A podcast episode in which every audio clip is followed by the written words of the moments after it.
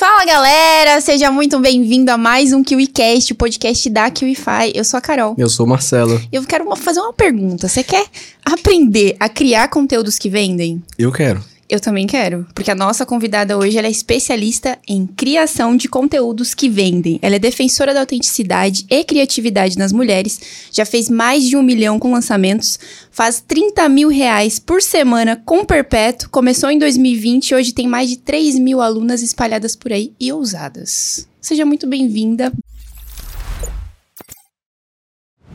Brenda Scalco! Bem-vinda! Que prazer te receber no nosso KiwiCast. É Vera. Muito obrigada, gente. Eu estou nervosa pra caralho. Ou seja, o que Deus quiser, bora lá. Simbora. Brenda, olha só. Apesar de você ser nova no digital, né? Você tá no digital não faz tanto tempo, mas você já tá no marketing há bastante tempo. Então conta pra gente de onde é que tudo começou. Ai, meu Deus. Ah, cara, eu fiz um caminho tradicional, digamos assim. Eu fiz duas faculdades na área.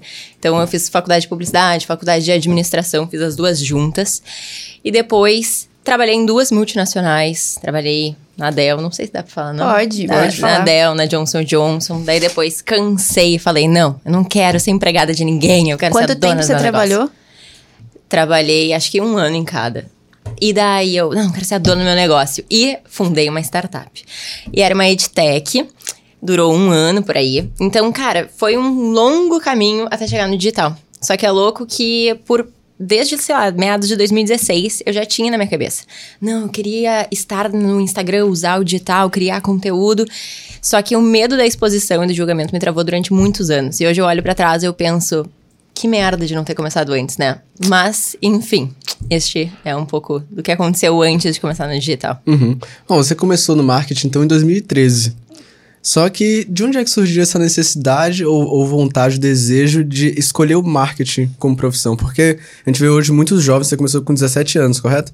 A gente vê muitos jovens que começam um caminho profissional, mas eles largam. E você começou, e apesar de você não estar na vertente inicial que você tinha começado no marketing, ainda assim é uma profissão dentro do mesmo nicho, né?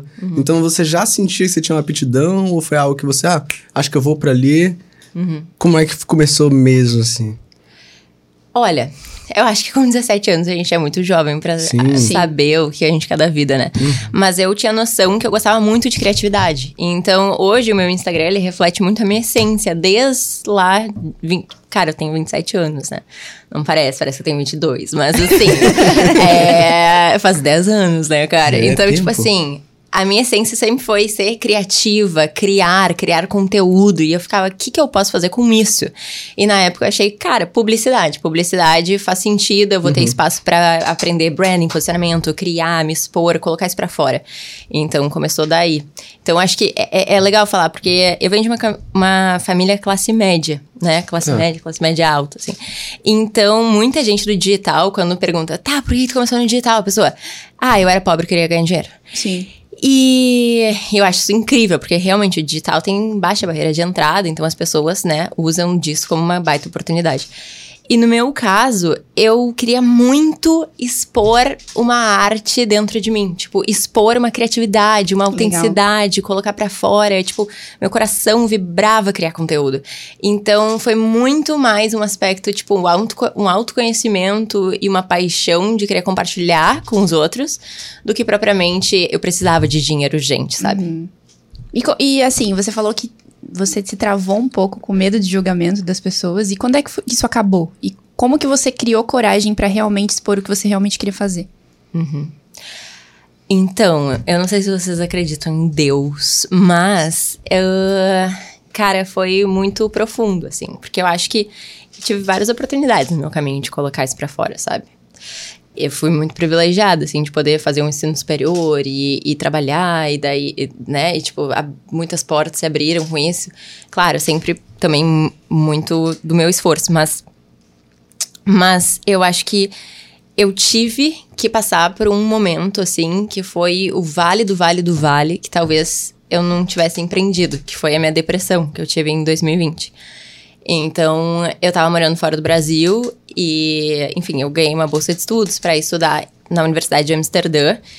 E eu fui lá estudar, só que eu, enfim, acabou que eu entrei em depressão lá. E, e lá eu pensei, cara, o que que eu gosto de fazer, sabe? Eu, eu tava achando o mestrado muito teórico, muito acadêmico, não conseguia fazer muitos amigos lá, as pessoas eram muito fechadas, enfim, um ar muito competitivo dentro do mestrado. Uh, o tempo era nublado, eu gosto de sol. Então, eu cheguei num momento que nada fazia sentido na minha vida. Eu tava tipo assim, mas eu fiz tudo para dar certo na minha vida, sabe? Tipo assim, meus pais falaram para eu fazer um ensino superior, eu fui lá e fiz. Ah, meus pais falaram que era bom morar fora do Brasil, eu estudei um ano e consegui passar no melhor mestrado do mundo de mídia digital em Amsterdã. Tipo, eu fiz tudo que era para ter feito e por que, que eu não tô feliz, sabe? E daí eu tava na merda, assim, eu tava deprimida. Eu passava num quarto muito tempo lá em Amsterdã, que era o meu um student home, assim, sabe? Tipo, um, um lugar bem, bem simples, que era o meu quarto. E lá, lá que eu comecei a gravar conteúdo. Tipo, lá foi como eu, quando eu comecei a fazer meus IGTVs do Instagram, e daí eu compartilhando conteúdo, dizendo, gente, olha só, eu quero ensinar aqui três princípios de posicionamento para marcas pessoais, coisas que eu tava aprendendo, que Legal. eu tinha aprendido durante esses anos, né? E, então, assim, muitos momentos eu tive a oportunidade de fazer e eu segurei, por medo, né? Então, para todo mundo que está tentando começar, pare com esse medo bobo, por quê? Porque se você ficar travado muito tempo, vai chegar lá na frente e vai pensar, pô, podia ter começado, ter começado naquele antes. tempo. Então, demorou tanto tempo, mas eu, eu tive que ter esse momento específico para começar a criar conteúdo de fato. É legal dizer isso, porque realmente as pessoas se travam muito no digital, principalmente quando tem que colocar a cara. Uhum. Quando, tipo, mostrar a autenticidade é uma coisa muito difícil para muita gente. Assim. É verdade. No início a gente conversava, né? Tipo, Sim. quanto é que dá pra gente falar, ou quanto é que dá para segurar, porque Exato. você não sabe qual é a reação do público, né? Uhum. E muitos dos monstros são monstros internos. Então é um puta desafio. Muitos players que a gente senta aqui, que hoje tem uma super audiência, se comunicam super bem, eram super tímidos e tinham super dificuldade, né? Sim. Então uhum. é uma coisa muito comum. Quais mecanismos você utilizou, assim, para quebrar essa, esse desafio de botar a cara, sabe? Uhum. Porque eu imagino que teve um turning point, né? Que você falou, velho, não dá mais, agora eu vou começar. O que é que uhum. fez você começar de verdade a aparecer pro público? Então, a primeira foi é, a, a depressão, que uhum. daí eu pensei assim, ó, cara, gravar vídeos é o que me deixa feliz. Legal. Ponto. Eu vou fazer mais do que me deixa feliz, porque eu tava muito triste, uhum. entende? Uh, então, aquilo foi meio que um gatilho, quase um escape, né? Mas a, a tua pergunta ali misturada foi, tipo, quais são as, os esquemas, as técnicas que tu usou pra, tipo, destravar? Eu acho que é pensar que Cara, na real, a gente não é tão importante assim, sabe? Ninguém Total. tá tipo, meu Deus, qual é a frase que Marcelo vai falar agora pra Brenda? Tipo Ninguém assim, tá nem uhum. aí pra uhum. você, no final é, das contas. Tá no final, aí. as pessoas estão cagando. Não, mas, mas, assim, tu tem que ter um pouco esse, esse feeling do tipo assim, cara, se eu falar uma merda, sabe? E tipo, e eu não, não tenho audiência, eu tô com cinco seguidores, sabe? Tipo, o que, que pior pode acontecer, uhum. sabe? Na maioria dos casos é nada, sabe? E, e então, isso foi uma coisa. A outra coisa eu acho que foi começar a gravar, mesmo, tipo, na galeria do meu celular e pra nem postar sabe? Mas treino, treino, treino, treino, treino diário, sabe? Assim como tu vai na academia, assim como tu te alimenta bem, tu vai gravar o teu vídeo todo dia, sabe? Perfeito.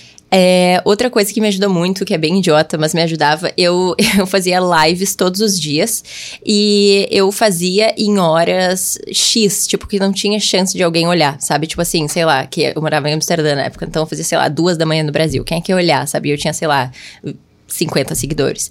E daí eu ainda botava no nome da live, tipo, teste, treinando, sabe? Então, tipo, ninguém tava assistindo. Mas para mim aquilo era muito importante, tipo, saber que tava ao vivo mesmo, sem uhum. ninguém, sabe? Perfeito. Então tem algumas coisas que eu fui uh, fazendo, assim, para destravar como expert, né? Se tu quer aparecer, tu, tu quer estar na frente da câmera como expert, eu acho que são artifícios legais que tu pode fazer. E a outra foi fazer teatro. Eu amo fazer teatro, então eu fiz aulas de interpretação, fazia aula de teatro. E é isso. Você foi se desenvolvendo. Total. Legal. Alguma coisa que te obrigue a te expor, sabe? Tipo, uma aula de teatro, uma aula de interpretação, uma aula de expressão corporal, uma aula de dança, uma aula de oratória. Um podcast. Um podcast. Porque eu preciso dizer que eu sou uma pessoa tímida. Não parece, não é. parece. Visto uma máscara, visto brincadeira, eu sou eu mesma aqui, minha personalidade. Mas é, é que nem a gente tava conversando no, nos bastidores, né? Desde o primeiro podcast até hoje, há uma evolução. Mas por quê? Você se desafiou a ir lá e mostrar a cara. Exatamente. Sim. Então, isso é bem importante E dizer. uma coisa que tu falou, tipo, ah, eu visto uma máscara, não, brincadeira. Mas, cara, o Sim. digital é muito interessante, porque assim. eu falo de conteúdo que vende, eu crio conteúdo, meu forte é conteúdo, eu ensino conteúdo que vende. É, e eu te digo que eu acho que eu tenho uma marca muito forte, uma marca Brenda Scalco muito forte, uma comunidade de mulheres ousadas que se identificam com muito, comigo muito forte. Só que a Brenda, ela não é essa pessoa colorida, sempre espontânea, extra, extravagante, excêntrica, tá, criativa. Não, tipo assim, a, eu tenho várias facetas minhas. Uhum. Mas eu lapido elas e eu escolho exatamente a faceta que eu quero que tu observe quando eu ligo a câmera. E não é uma faceta que é mentira ou fake. Ao contrário, é a minha essência, sou eu, é um trabalho de autoconhecimento de dentro para fora. Mas mas tenho outras versões de mim. E tá tudo certo eu expor só uma, afinal de contas é uma marca, é um business. Eu não tô no Instagram para fazer amizade, eu tô ali para fazer negócio. E uma marca direcionada, bem posicionada, nichada, com um público específico, vende mais. Então Perfeito. é um trabalho de tu também entender, tipo, essa é a Carol que está aqui no podcast uhum. e essa é a minha versão Carol Podcaster, sabe? Porque é um negócio, sabe? Palmas. Palmas pra. Não, é isso, exatamente Não. isso, assim. E é muito difícil as pessoas entenderem isso. Verdade. E tá tudo bem. Cada, cada parte de você faz parte de você todo, né? Uhum. Um caso bom disso que eu lembrei foi o caso do Igão. Que Sim, cara. Um inclusive, melhores, beijo, Igão, você é, é, incrível. Um abraço pro Igão. O, o Igor Neves foi um dos melhores podcasts que a gente gravou aqui, né? E quando ele chegou, ele é um cara super querido, educado, só que ele é um cara bem tranquilo. Uhum. E no Instagram ele, tem, ele, é um pouco mais energético, né? Então quando ele tava aqui, antes do podcast, a gente ficou tipo, caramba, será que tá tudo certo? Cara tranquilo. Até que quando ligou a câmera, ele olhou assim, fala galera, eu sou Igão. E eu falei, nossa, é aquele cara do Instagram. Sim. E quando você conhece pessoalmente, as pessoas elas têm essas multifacetas, né? Aplicadas para cada situação. Só que até você entender isso, é, dá um trabalho na cabeça, que você espera que a pessoa vai ser sempre do mesmo jeito em todas as ocasiões. Sim, né? é, é, um performer, né? E eu acho que o expert, né? Quando tu trabalha com a tua marca pessoal, né? É o teu rosto ali, tu vendendo alguma coisa, desde o profissional liberal, que é uma dentista, até o infoprodutor que vende milhões. Mas é, o, é, é um performer, é a tua performance, né? Exato. Então, tipo, tu não espera que o Fábio Porchat, tu encontre o Fábio Porchat no, no supermercado e ele, tipo, faça uma piada com o sabão em pó que ele tá comprando. ah, não, tá ligado? Tipo assim. Exatamente é. isso. Você ia falar. É, é que teve respiração Não, vai lá, vai lá, vai lá. Então, Brenda, fala pra gente como é que. Mas entendendo agora seu background com marketing, de criatividade e tudo mais, como é que foi a entrada no marketing digital? Quando é que você viu o marketing digital e falou, cara, acho que esse aqui é um caminho que eu gostaria de seguir? Uhum. Deixa eu pensar como é que foi. Tá, foi assim, ó.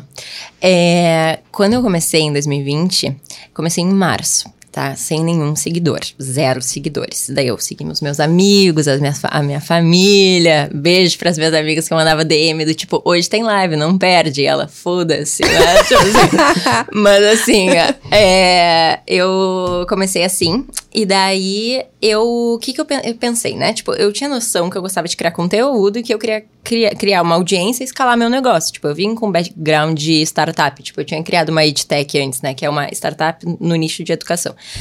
Então eu era apaixonada por educação, eu tinha descoberto que eu amo educação, eu amo estar no palco ensinando, tipo, professora, e também um, um viés de arte, de entretenimento, enfim. E daí eu pensei, cara, mas para eu chegar aqui, de ter uma audiência, escalar o meu negócio, eu não posso chegar, tipo, tenho 50 seguidores e eu quero isso. O que, que eu vou fazer, né? Daí eu fiz um plano. Tipo, metas, né? Tempo. Então, assim, eu pensei, vou ser social media, que é a coisa mais acessível que eu posso fazer neste momento com poucos seguidores. E com o meu know-how de marketing. Então, o que, que eu fiz? Captei vários clientes, eu cobrava mil reais por cliente de social media, só que eu não era um social media, né? Eu era qualquer coisa que, ela, que a pessoa quisesse que eu fosse, né? Então eu fazia desde o design até a copy, mas meus clientes eram profissionais liberais, então, tipo assim, tinha dentista, médico, uh, salão de beleza, sei lá. Daí eu ia nos lugares físicos, né, da, do, tipo, ah, o dentista, eu ia no consultório desse dentista, levava meu celular, que na época não era esse, bonito, né? Era outro, mas levava o celular e o tripé. E daí eu gravava, e eu editava, e eu fazia nuggets, e daí eu fazia design, eu fazia copy, e daí eu também ajudava a pessoa na performance, né? Tipo, na gravação, tipo, ah, te solta. Eu fazia roteiro pra pessoa, tipo, ó, oh, pergunta isso. Cheguei a fazer um e-book pra um dentista de 100 páginas e botar o nome dele, como se ele tivesse Nossa. feito. Caramba! Então, assim, ó, eu, eu era, assim, uma social co-produtora barra, quer dizer, social barra, agência barra, coprodutora barra, babá barra, tudo que a pessoa quiser. Estrategista, tudo que dá. Barra estrategista. Eu cobrava mil reais por mês. E era muito bom, porque, tipo assim, eu, eu cobrava e as pessoas pagavam, sabe? E, e cobrava mal, né? Porque eu podia ter cobrado muito mais. Mas estava começando e eu pensei, é isso que as pessoas querem pagar, é isso que elas vão, vão ter. Tipo, não, não tinha um posicionamento, não tinha um nome no mercado, enfim. Em seis meses eu tava fazendo 10 mil por mês e achando ótimo, porque eu peguei mil reais, 10 clientes, trabalhei nem uma louca, uma condenada, e eu tava lá fazendo meus 10 mil, tipo, em seis meses no digital, fazendo meus 10 mil reais. Eu pensei, legal. Só que eu bati num teto, né? Como é que eu vou escalar a partir de agora, né? Uh, minha hora tem um valor X, mas eu quero que minha hora tenha um valor 100X, sabe? E eu não consigo multiplicar meu tempo. Então, o que eu vou fazer? Daí eu fiz um plano, tracei um plano. Nesses seis meses eu fui guardando todo o dinheiro que eu, eu recebia, que eu conseguia, eu guardava. E eu fiz um plano que em três meses eu ia demitir todos os clientes que eu tinha conseguido. então, tipo, eu fiz uma, um desligamento, assim, suave, com todos. E daí eu tinha o quê? Tinha, sei lá, uns 50. Não, 50 mil, um pouco mais. 60, sei lá. Tinha uns entre 25, 40 que tinha sobrado disso, de líquido, assim. Que era o, um pé de meia que eu tinha. Tipo assim, ó, se der merda, pelo menos eu tenho um dinheiro guardado, Uhum. sabe? E daí, e daí do social, eu fui uh, pra consultoria individual. Consultoria individual, minha consultoria era 100 reais a hora. Uh, e hoje, as pessoas, hoje é 3 mil. Então, tipo, foi uma valorização Caramba. Absurdo. absurda. Então foi co- comecei com social media, daí depois consultoria individual, daí depois mentoria individual, depois mentoria em grupo, daí depois curso gravado, daí depois fiz mentoria high ticket, que daí é né, uma mentoria, é, enfim, mais mais mais premium, né, mais cara. Mas assim, essa mentoria que você começou a vender individual, eram pra pessoas é, que queriam aprender o que você fazia como social ou era justamente pro expert? era pra, na verdade, a primeira mentoria em grupo sempre foi focado para pessoas que são empreendedores, na Legal. verdade. E daí depois que eu afunilei para mulheres e mulheres ousadas. Mas nunca foi para ensinar social media, sempre foi marketing, marketing de conteúdo, posicionamento. Então, é, quando eu terminei de ser social, daí ali eu virei a chave e daí eu fui pro público empreendedores. E daí, uns meses depois, eu, eu, eu decidi focar só em mulheres ousadas. E uma coisa que eu acho que é bem importante é que as pessoas, elas têm muita ânsia de pensar, tipo, primeiro eu vou decidir o público, o meu posicionamento, e daí depois eu vou começar no digital como expert criando conteúdo. E a real é que tem que ser o oposto, tem que ser as coisas só são descobertas quando elas estão em movimento, né? De fato. Então, eu senti que, cara, tipo, te coloca em movimento, te coloca nessa, nessa, nesse, nessa situação, sabe? E as coisas vão, vão aparecendo. Então, por exemplo, eu não comecei o conteúdo, o, o meu conteúdo no Instagram pensando que eu ia falar pra mulheres ousadas. Mas isso foi uma construção ao longo do tempo, sabe? Você começou o seu, a- todo o seu trabalho de conteúdo fazendo tudo, né? Pra outras pessoas, prestando serviço. Uhum. Oi, Brenda, quais foram os principais desafios que você encontrou no início que você começou a carreira no marketing digital e principalmente no, no ramo de lançamentos, que hoje é uma especialidade sua, né? Ah, minhas, as dificuldades no, no marketing digital. É, os desafios que você teve no início. Ah, vamos lá. Acho que tem vários, né? É, ou essa câmera desligou aqui, é normal. É. Tá. Primeira- não, né? Isso que é uma, isso que é uma marqueteira faz tudo, né? Ela, ela tá preocupada com o bagulho inteiro, cara. Não, a primeira vez que eu vim aqui, a câmera desligou, aí só que eu não queria parar, né? Tava o CTO da Kibify aqui. e eu, tipo, vou ouvindo o cara, eu tava esperando alguém ali, eu, tipo... Tá tudo bem. Cara, não, tá tudo bem. Então tá bom. Mas o, daí tu me perguntou as dificuldades do marketing digital, né? Isso, os primeiros Na- desafios. na entrada, assim. Cara, eu acho que é a tua angústia de tu não, tu não, tu não ter a atenção que talvez tu merece, né? Muitas pessoas têm já uma autoridade construída no offline, elas querem se posicionar no digital e elas não encontram essa, essa mesma facilidade, né? Porque foi uma jornada que tu trilhou fora, né, das câmeras.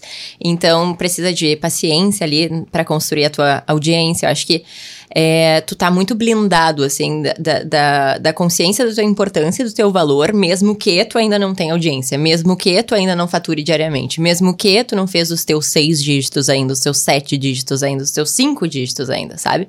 Então, é, eu acho que esse, essa é, é a maior dificuldade, até pelas minhas alunas, né? Eu tenho 3 mil alunas. É, muitas delas re reclamavam, quando, quando elas entram no, nos meus cursos elas, e mentorias, elas falam, tipo assim, ah, é muita frustração não ter a audiência ainda, sabe? Eu não é muito frustrante fazer uma live e ter três pessoas. Então eu acho que todo mundo passa por isso, sabe? Uhum. E, é, e é uma dor muito grande. Acho que isso é um ponto. Uhum. E eu acho que o segundo ponto também é e daí muito não para, por exemplo, a grande maioria das minhas alunas, elas não são do nicho de marketing. Então tem profissional liberal, freelancer, tem infoprodutor de outras áreas, enfim.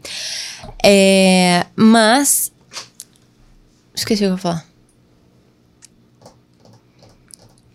É assim mesmo, a gente esquece. It's okay. Gente, it's okay. It's oh, mas você okay. falou duas. Duas. Ah, tá, lembrei. Boa. Lembrei, lembrei. É a dificuldade de ter que fazer tudo. Hum. Porque daí eu lembrei, tá, tenho 3 mil alunas, a maioria não é do marketing. Mas quem é do marketing, acredito que a galera que ouve também o KiwiCast, tipo, bastante é do marketing, Sim. quer entender onde que vai entrar dentro uhum. da, do, do, do marketing digital, qual é a área que vai atuar. Cara, no começo é normal tu ter que abraçar muitas coisas que vai além da tua área de expertise, que é além do que tu gostaria de fazer durante o teu dia. Então, exemplo, eu comecei totalmente sozinha e fazendo tudo. Então era desde o gestor de tráfego, gestora de tráfego, é, eu fazia as minhas páginas, páginas de captura, páginas de vendas, eu cadastrava o produto é, na plataforma, eu gravava o produto, eu dava a aula, eu criava o conteúdo, eu criava a copy, então também era copywriter, também era designer, é, que mais? Tipo, faz o pitch de vendas e daí depois o que, que a gente faz? Ah, bota as, as UTMs do link, não sei o quê, daí a gente gente. Daí, daí tu também é a pessoa que vai fazer o suporte comercial ou o suporte para fechar as vendas. Então, tipo, eu tinha um WhatsApp que eu, tipo, botava um nome X, tipo, Ana. Só que a Ana era eu. Só que eu só não queria, tipo, parecer tão acessível para as pessoas. Então eu era a Ana, tá ligado? A Ana era a Brenda. A Ana era a Brenda. E daí a Ana entrava em contato com as pessoas do lançamento que tinham participado, né? Do, que tinham participado do lançamento da Brenda. Tipo, bah, aqui é a, a Ana, do time da Brenda e tal. É, e aí, tu ficou com alguma dúvida e tal? Para entrar no curso. Então, tipo assim, por muito tempo eu fiz tudo e é enlouquecedor, sabe? Só que, cara, qual é o preço que tu tá disposto a pagar, sabe? Tipo, o trabalho o trabalho ele devolve o quanto tu decide dar pro trabalho, sabe? Então, é uma gangorra, sabe? Tipo, se tu não dá muito pro trabalho, o trabalho não dá muito pra ti de volta, sabe? Depois não tem nem como você reclamar, né? Mas como é que foi o, o primeiro lançamento? Quanto que você faturou no seu primeiro lançamento?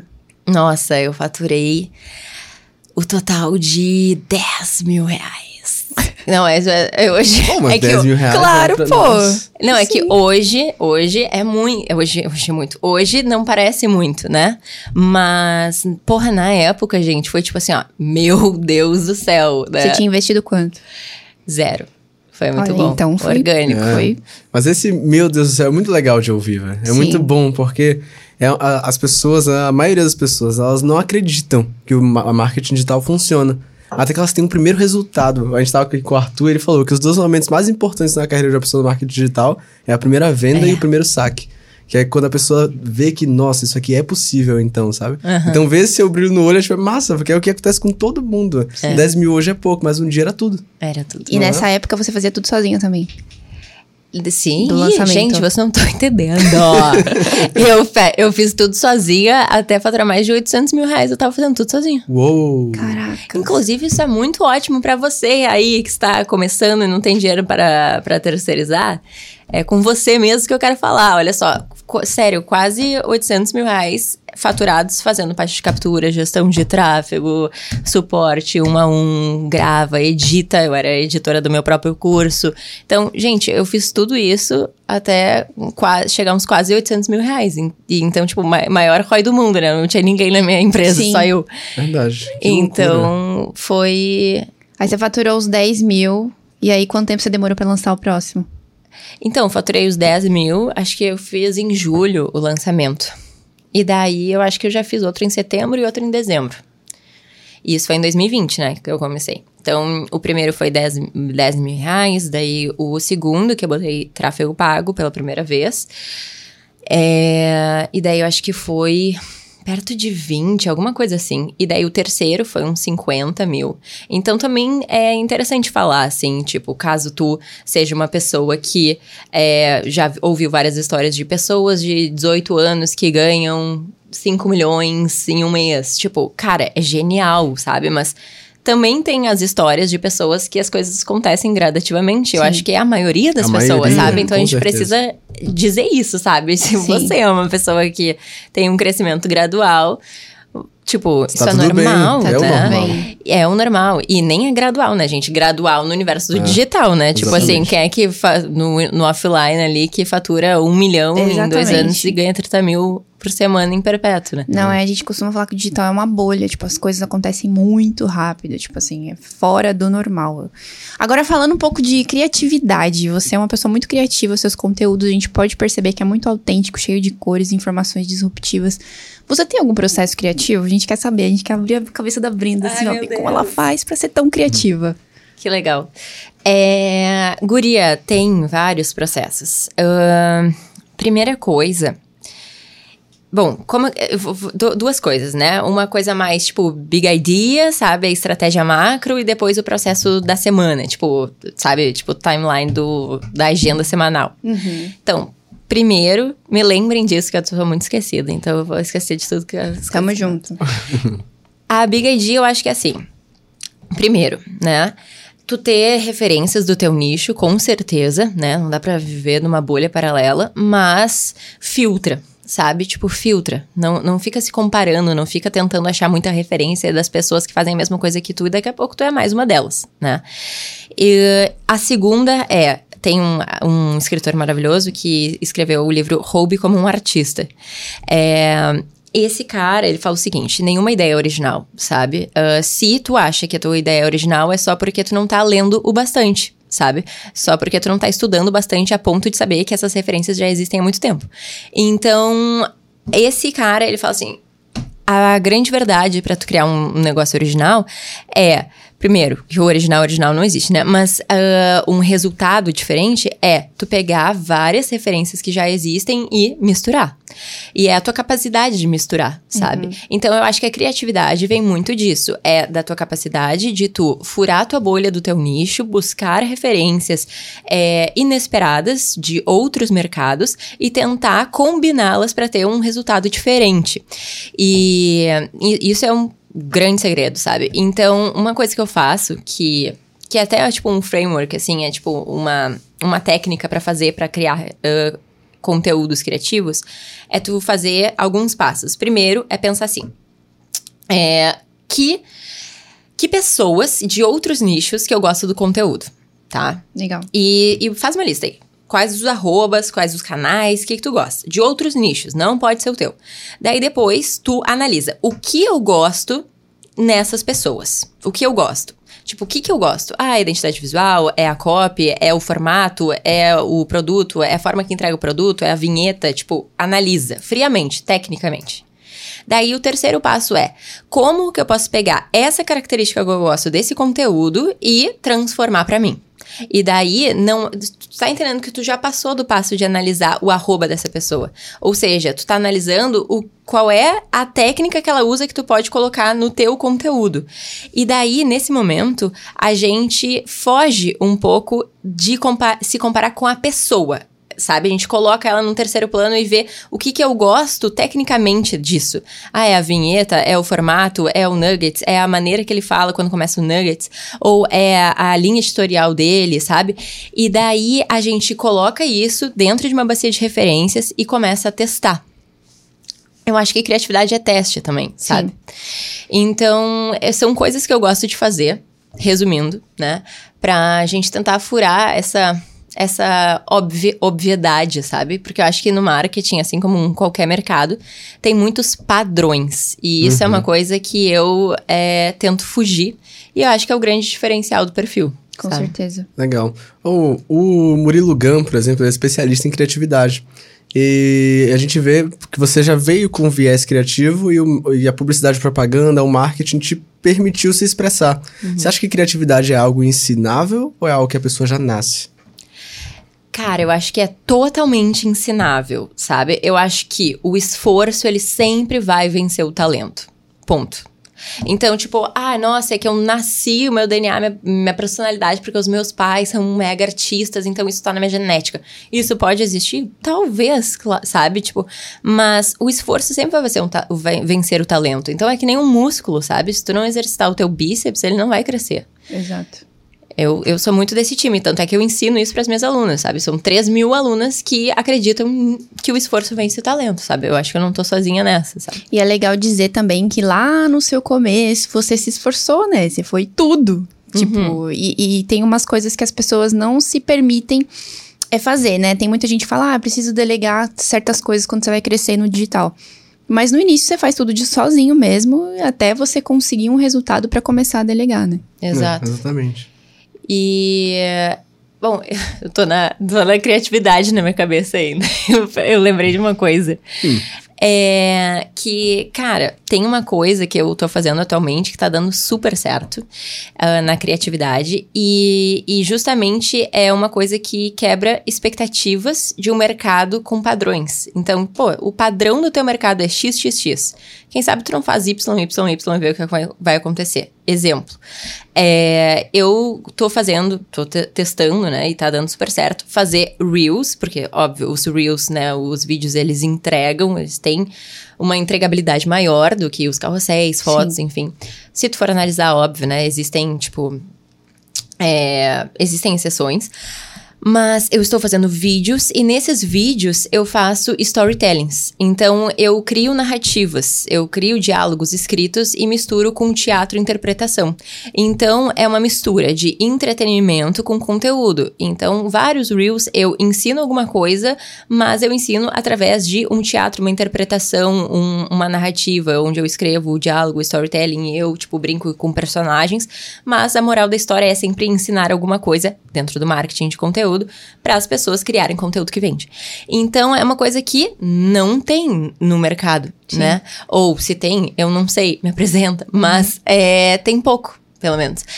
Então, isso é muito interessante, por quê? Porque tu precisa te arriscar, tu precisa ousar, tu precisa testar, pode ser que não dê resposta, ou se dá resposta, daí tu testa de novo, até isso virar um quadro temático dentro do teu perfil. Daí esse quadro temático ao longo do tempo vai se tornar o teu branding, as pessoas vão se lembrar de Sim. ti. Ah, Brenda, aquela criativa, mas aquela criativa não é do nada, aquela criativa foi de ousar, testar, validar, não funciona, descarta. Funcionou? Faz de novo. Tá funcionando muito? Pega isso, coloca num quadro temático, que nem toda quinta-feira eu vou fazer o Reels de Storytelling Narrativa. Por quê? Porque eu ousei testar, funcionou, agora eu estou lapidando, isso virou um quadro de linha editorial, e daí agora eu consigo é, operacionalizar tipo, criar um processo uhum. para isso fluir dentro da minha empresa, sabe? Para ser repetitivo. Para ser repetitivo. Então, criatividade não é só, putz, acertei ali. Bah, acertei. Não, é tu acertou, legal. E como é que tu consegue pegar esse acerto, que demorou muito tempo, né? Porque tudo que é novo demora tempo, né? E tu pegar essa criatividade e tu trazer para um processo dentro da tua empresa. Porque, tipo assim, fazer o primeiro Reels de storytelling que eu fiz demorou um dia inteiro para eu escrever. Hoje em dia demora 30 minutos. E tu precisa fazer com que a criatividade vire um processo. Porque senão tu vai ser uma criativa underground, alternativa, que posta lá um vídeo a cada, a cada duas semanas, um mês. E tá tudo certo. Mas se tu quer estar tá lá no mercado digital, faturando, fazendo um milhão no lançamento, 30 mil na. na e, tipo, que é o resultado desse trabalho, é a preocupação de tornar a criatividade um processo, tornar a criatividade ensinável para as pessoas, tornar a criatividade um, um processo na tua empresa, sabe? Top. Que legal. Ô, Brina, aproveitando que você trouxe esse ponto da criatividade como um processo e combinando duas especialidades suas, que é a criatividade e vendas, e também para ajudar a galera, se você pudesse dizer quais, quais são as características de um produto que vende? Olha, um produto que vende. Perfeito. Para mim, são três etapas. É um método, na verdade, que é o método que eu ensino lá no meu perfil. Método REC. O que, que é o método REC? Todo conteúdo deve ter três etapas tá? Todo conteúdo que vende. Ah, por, por exemplo, ontem eu fiz um post que o conteúdo, o intuito não era vender, tá? Era aproveitar uma pauta quente do Rock in Rio para viralizar. Ponto. Eu não queria vendas com isso. E, e, realmente viralizou. Deu lá 15 mil curtidas, 5 mil compartilhamentos, 500 novos seguidores. Mas, a partir daquele post, não deu, não deu nenhuma venda. Então, não é todo post que eu vou fazer que vai vender tá? Claro, tem objetivos principais, mas o conteúdo que vende, quando eu tô intencionalmente focada no objetivo vendas, eu vou fazer três coisas. Primeira, razão. Razão é o quê? O método REC, né? R de razão. É a técnica que tu vai fazer tá? Então, toda, toda, todo o conteúdo que vende, eu uso scripts, eu uso roteiros pré-prontos. Eu tenho 50 técnicas que eu criei lá e validei, e eu uso esses, esses scripts, tipo, ah, uma sequência de stories. Cara, eu tenho uma técnica lá, que é a técnica destaque presente. São 12 stories, eu faço numa sequência, do 1 ao 12 segundo, e é um script. Então, tipo, é a parte racional, a técnica. Uhum. Dois, emoção todo o conteúdo que vende, na minha percepção, vende muito mais tu colocar emoções. Então, tu tem gatilhos emocionais incubados dentro dessa técnica, de, dentro desse script, desse roteiro. Exemplos: gatilhos emocionais. Da escassez e da urgência, faz a gente comprar mais rápido, faz a gente sair da inércia para compra. É, gatilho do empoderamento e comunidade, quando eu mostro que a gente tá junto, que a gente é uma comunidade de mulheres ousadas as pessoas querem pertencer a alguma coisa maior que elas. Gatilho dos inimigos em comum, quando eu digo, tipo, você odeia isso aqui, eu também odeio isso aqui. Então, vamos juntos no meu método, que é um método diferente disso aqui. Então, é um outro gatilho. Uh, outro gatilho emocional, por exemplo é, o gatilho emocional de narrativa storytelling, quando eu crio uma história envolvente e eu falo dos detalhes, qual era a música que tocava, o que, que aconteceu, o que, que essa pessoa disse para mim, eu crio essa narrativa nos stories, por exemplo, numa sequência, vende muito mais. Uh, e o último que eu vou citar é gatilho de polêmica e segredo. Esse aqui eu amo, porque tá muito certo isso aí. Brasileiro adora uma fofoca. que é o quê? É exemplo, né? Eu vou vou fazer um post carrossel no meu, no meu feed. E eu começo assim. Uh, aconteceu uma coisa que eu não esperava e eu preciso compartilhar isso. Cara, de 10 pessoas que vão olhar esse post, 9 vão querer deslizar pro lado para saber o que aconteceu. E daí eu vou. Daí eu posso falar assim: uh, estava, sei lá, fazendo X coisa e fui barrada por essa mensagem que recebi. E daí a mensagem é um feedback positivo do teu aluno. Sim, eu já vi posts assim. Então, assim, o que que tá acontecendo? Eu tô criando uma um método REC, R, razão. Eu tenho um script, ele já tá pré-pronto. Eu tenho 50 técnicas para aplicar. E, emoção. Eu tô te fazendo, tipo, o gatilho da polêmica, o que, que aconteceu, para tu deslizar os meus carrosséis lá, chegar no final. E o C do método REC, conversão, que é o quê? Eu quero te direcionar à venda. Então, eu tenho que dizer o que que tu que, tem que comprar, né? Ou quer comprar para resolver o teu problema e como que tu vai comprar. Então, é, para mim, um conteúdo que vende é um conteúdo que tem método REC. Legal. Gostei. Nossa, muito legal. Inclusive, eu acho que eu, você ia ah. fazer. O que, oh. Não, já deixa o like. Já deixa Deus. o like. Ele ia pedir a mesma coisa que eu, gente. Né? Ai, meu Deus. deixa esse like aqui. Porque ela explicou aqui o método passo a passo. Então, razão, emoção e conversão. Exatamente. No final das contas. Perfeito. Top. Exemplo, vou falar uma coisa Boa. que a gente fez bem legal. Em julho, a gente fez um, um produto, né? Que era uma imersão ao vivo. E a gente vendeu basicamente, acho que 520 vagas, né? 520 pessoas compraram essa imersão para estar lá num sábado ao vivo comigo. 520 pessoas dentro do, do Zoom a gente fez. E a gente vendeu basicamente por posts no feed e sequências de stories com método REC, onde eu aplicava uma técnica, um script de vendas e emoção, muito baseado nos gatilhos que eu citei, e C, a conversão era sempre, no caso, no feed, por exemplo, o último card do carrossel era uh, digita a palavra X é, pra eu te fazer um convite, ou pra tu aprender o método REC, ou pra tu ter esse resultado que eu acabei de mostrar que eu consigo também. Então, isso é um tipo de conversão. E esse tipo de conversão trouxe as pessoas para o meu DM, da minha DM eu convidava as pessoas. Então, é um tipo de conversão que tu pode fazer e a, a eficácia disso, gente, sério, é muito grande. Não, tudo quando você tem um método que você consegue replicar, eu acredito que seja muito mais fácil você É. medir também a- a, qualidade daquilo, né? O quanto veio de, de cliente pra você. Você tinha tocado no assunto de, tipo, ah, não adianta você também ser criativo e conseguir criar um post, sei lá, uma vez a cada dois meses. Porque você nem vai ter engajamento, né? É. As pessoas, ah, podem te perceber como uma pessoa criativa, mas e aí? Uhum. Fiz dinheiro com isso? Não fiz. É verdade. Vou vender É minhas tudo artes na sobre processo no final. Exatamente. A galera daqui gosta de processo. É. Ô, mas Brenda, como é que funciona o processo de tomada de decisão de compra no cérebro de uma pessoa? Cara, eu ah, imagino que. Na verdade, a gente tem várias partes do nosso cérebro, né? Tem a parte reptiliana que vai pensar: eu preciso o quê? Fugir ou me alimentar ou, né, fugir ou me alimentar, basicamente, né? Então, Ou reproduzir? ou reproduzir, exatamente, tava pensando, né? Ou reproduzir. Então, cara, são coisas imediatistas que não exige, né? Eu sair da minha da minha da minha psicologia no sentido de pensar o que eu devo fazer, ou questões existenciais, ou desejos mais inconscientes. É uma coisa muito carnal, é uma coisa muito tipo, eu preciso né? resolver isso aqui agora, né? A escassez, a urgência. Então, eu acho que a gente precisa trabalhar sempre muito a parte do cérebro reptiliano, que é a parte de eu preciso fazer com que o meu seguidor saia da inércia agora. Como é que eu vou fazer isso? E daí, isso a gente vai trabalhar muito o quê? A dor da pessoa. A dor e não. Daí, uma, uma técnica que é a dor da dor. Que é o quê? Por exemplo, ah, tu quer emagrecer. Essa é a tua dor, teoricamente, né? Só que se eu bater na tua dor, né? Bater significa, tipo, se eu frisar isso numa copy, num post, num conteúdo, isso é muito óbvio, né? Eu e qualquer nutricionista vai falar, né? um- uma linha editorial poderia ser a necessidade do emagrecimento, ou se você quer emagrecer e tal. Qual é a dor da dor? É o que te faz sofrer por essa dor. É tipo, tu te olha no espelho e daí tu não tem mais autoestima?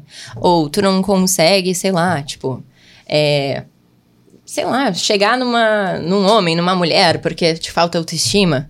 Ou o que que acontece? Tipo, tu tem mais vontade de ficar em casa, tu, tu fica mais tímido porque tu te olha no espelho, sabe? Sa- O que que acontece, sabe? Essa é a dor da dor, né? Ou, sei lá, tu tá, tá dormindo mal e daí tu não tem energia, e daí o que tu mais valoriza é o teu trabalho, tua performance, teus resultados, e daí como, tipo, tu, tu perdeu isso e isso afeta nisso também. Então, é tu entender qual é a dor da dor.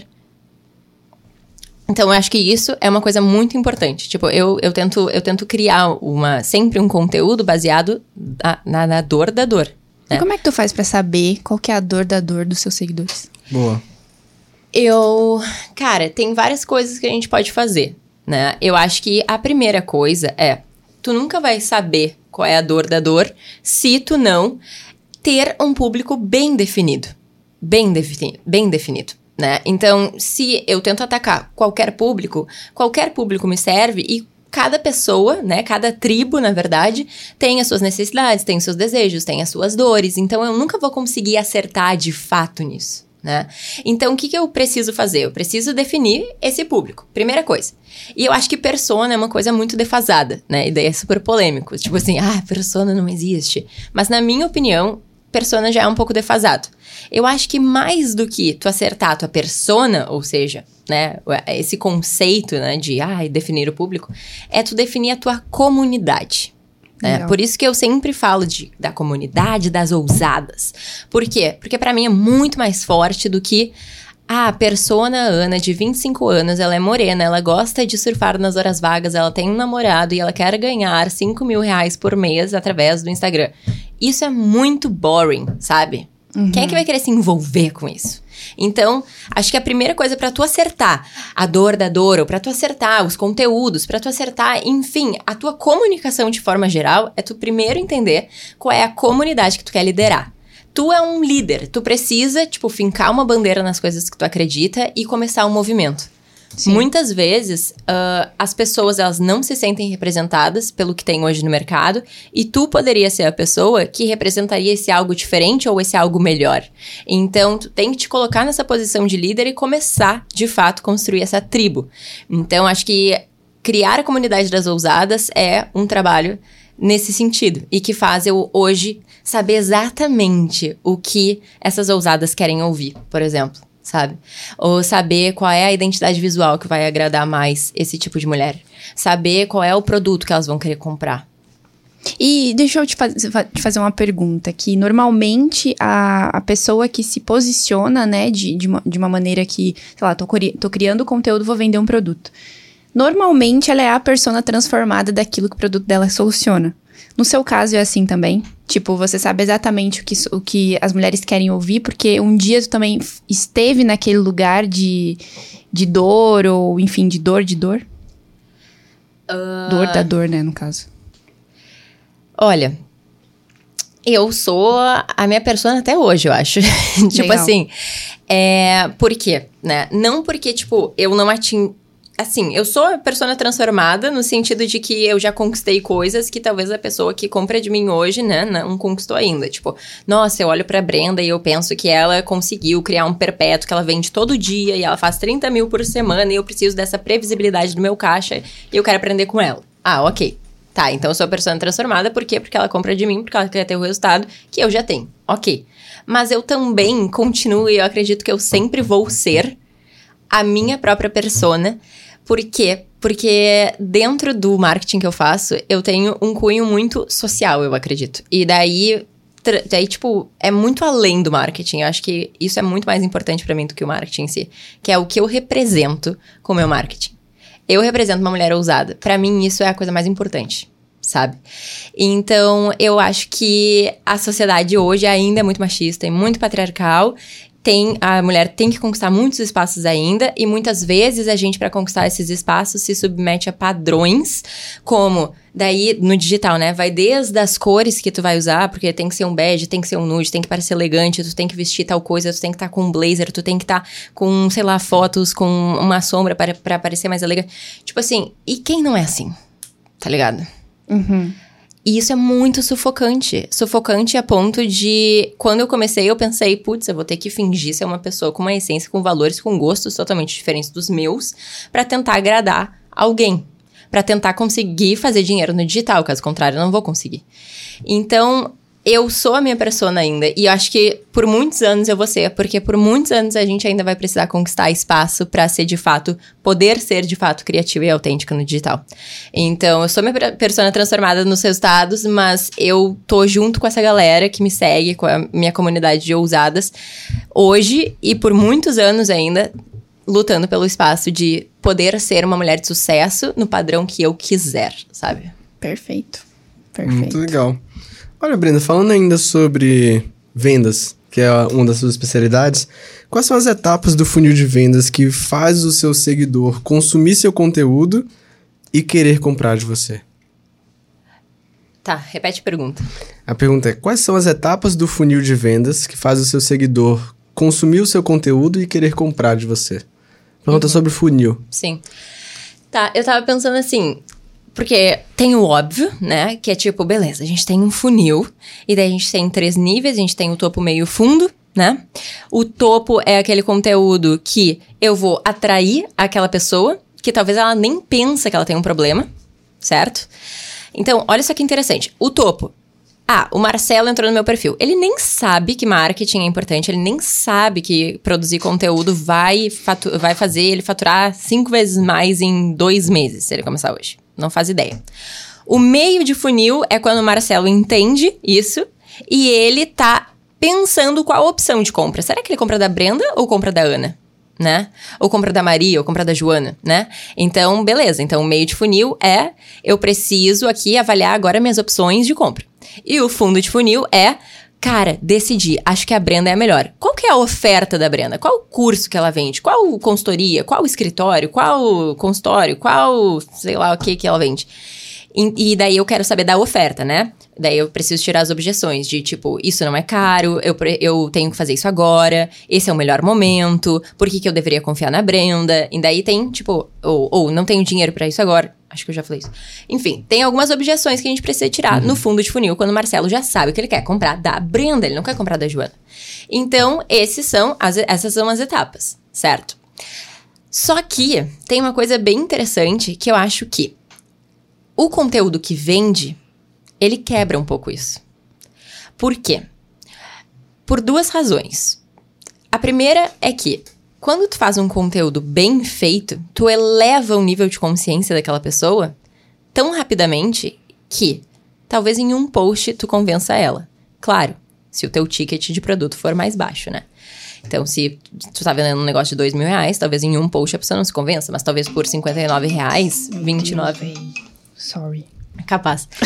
por 29 reais, daí talvez a pessoa se convença num post, sabe? Uh, 59, 97, enfim. Então, é, a primeira é elevação de nível de consciência alto, pesado, em um conteúdo único. Tá? Isso pode ser uma sequência de stories, isso pode ser uma live, isso pode ser um Reels, isso pode ser um carrossel. Ok. E a outra coisa é tu conseguir direcionar em um conteúdo usando o método REC, tá? E daí, lá no método REC, no final da conversão, tu tem que saber direcionar. Então, por exemplo, ah, me manda a palavra X que eu vou te enviar uma surpresa, essa surpresa é uma oferta por DM, ou no link da bio e daí coloca um gatilho junto da escassez, tipo até hoje, 23,59. Então, o que que eu, que que eu acho, tá? Eu acho que existem sim um- etapas de funis diferentes que a gente pode usar para cada tipo de conteúdo. Só que quem aprende a fazer conteúdo que vende, tá? Tipo, conteúdo focado em conversão e não do tipo, quantas curtidas eu vou ganhar, sabe? E, e focado em sim, como que eu transformo esse conteúdo em dinheiro, daí a gente consegue quebrar um pouco essas etapas, assim, de tipo, ah, eu preciso fazer dois meses de topo para depois fazer um mês de meio, daí depois fazer, o, sei lá, uma semana de fundo, sabe? Tipo, eu acho que isso dá para ser repensado. Não precisa ser engessado, pode.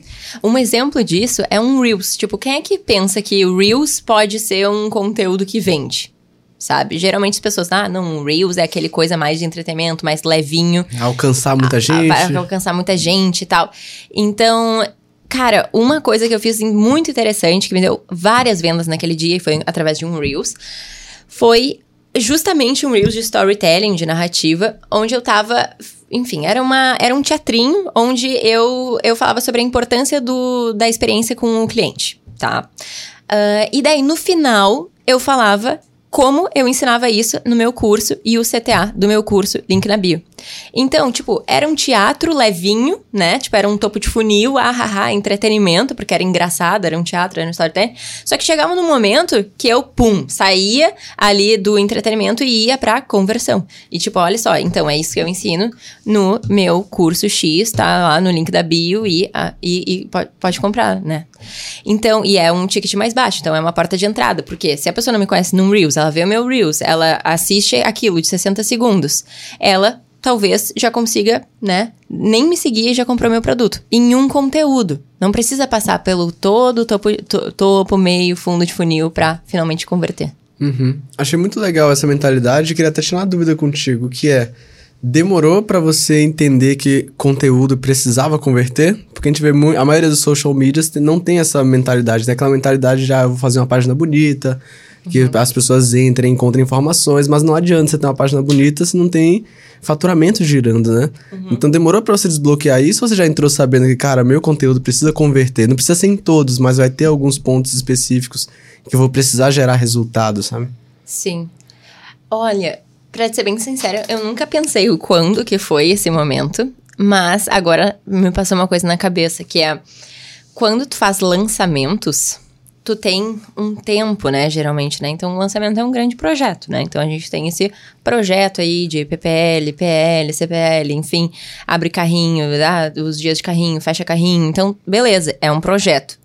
Nesse projeto, a gente tem um tempo de elevar o nível de consciência, que seria o topo de o topo, o topo de funil seria. Então, chama mais gente pro teu perfil, cresce o número de seguidores, daí depois eleva o, o nível de consciência para preparar para o lançamento, autoridade, daí depois conversão, ou seja, ah, te inscreve no evento gratuito, vamos fazer esse evento gratuito, CPL 1, 2, 3, 4, pay pitch e, e- e vende. OK. Só que o que, que eu comecei a ver? Então, no lançamento, que é um projeto que tem mais tempo para preparar, nanana, que, que acontece? Não necessariamente eu preciso que um conteúdo venda, né? Porque vamos supor que eu tô na fase lá de PPL. que, que eu preciso? De mais seguidores para aumentar minha base, para fazer um lançamento, né? E não necessariamente eu preciso que esse conteúdo venda. Então, eu acho que o, o, o gatilho, assim, para mim, foi quando eu comecei a fazer perpétuo. Por quê? Porque no perpétuo, cara, perpétuo é vender todo dia. Uhum. Então, Sim. todo dia vamos vender. Como é que a gente vai vender se o nosso conteúdo não é focado em conversão? Né? Então, eu acho que é uma baita pergunta. Eu nunca tinha pensado nisso, mas eu acho que quando tu faz lançamento, tu tem essas fasezinhas do projeto, né? Então, tipo, bah, eu tô no PPL, eu não preciso vender agora. Ah, tá de boa, porque eu só vou vender lá daqui a dois meses. Mas quando tá no perpétuo, cara, se tu não vendeu hoje, então vamos ter que vender amanhã, cara. É perpétuo, entendeu? Tipo, tu não vai ter Exatamente. injeção de caixa rápido no dia 26, tá ligado? E, Tipo assim, agora que você tocou no assunto perpétuo, eu também queria saber como é que tá- tem sido a sua experiência com perpétuo, vindo desse background de lançamento e tendo é, faturado e colocado muita sua energia em lançamentos. Como é que foi essa transição pra você? De lançamento pra perpétuo e agora com os dois, né? É, então, tipo, eu não deixei de fazer lançamento. Ah, eu só comecei a fazer o perpétuo, né? Tanto é que agora, em breve, não sei quando esse podcast vai ao ar, mas ah, farei um lançamento em breve. Então, é, são duas coisas diferentes, né? Então, o que, que eu tô aprendendo, né? Essa foi a pergunta, sim. né? Eu acho que é, são mil coisas, né, gente? Tipo, no bastidor, que as pessoas não olham no Instagram, é, não conseguem olhar no Instagram. Eu acho que eu tô aprendendo a criar muito processo. Tá? Por quê? Porque o lançamento, ele pode ser super estressante, ele, ele é mais arriscado, enfim, várias coisas.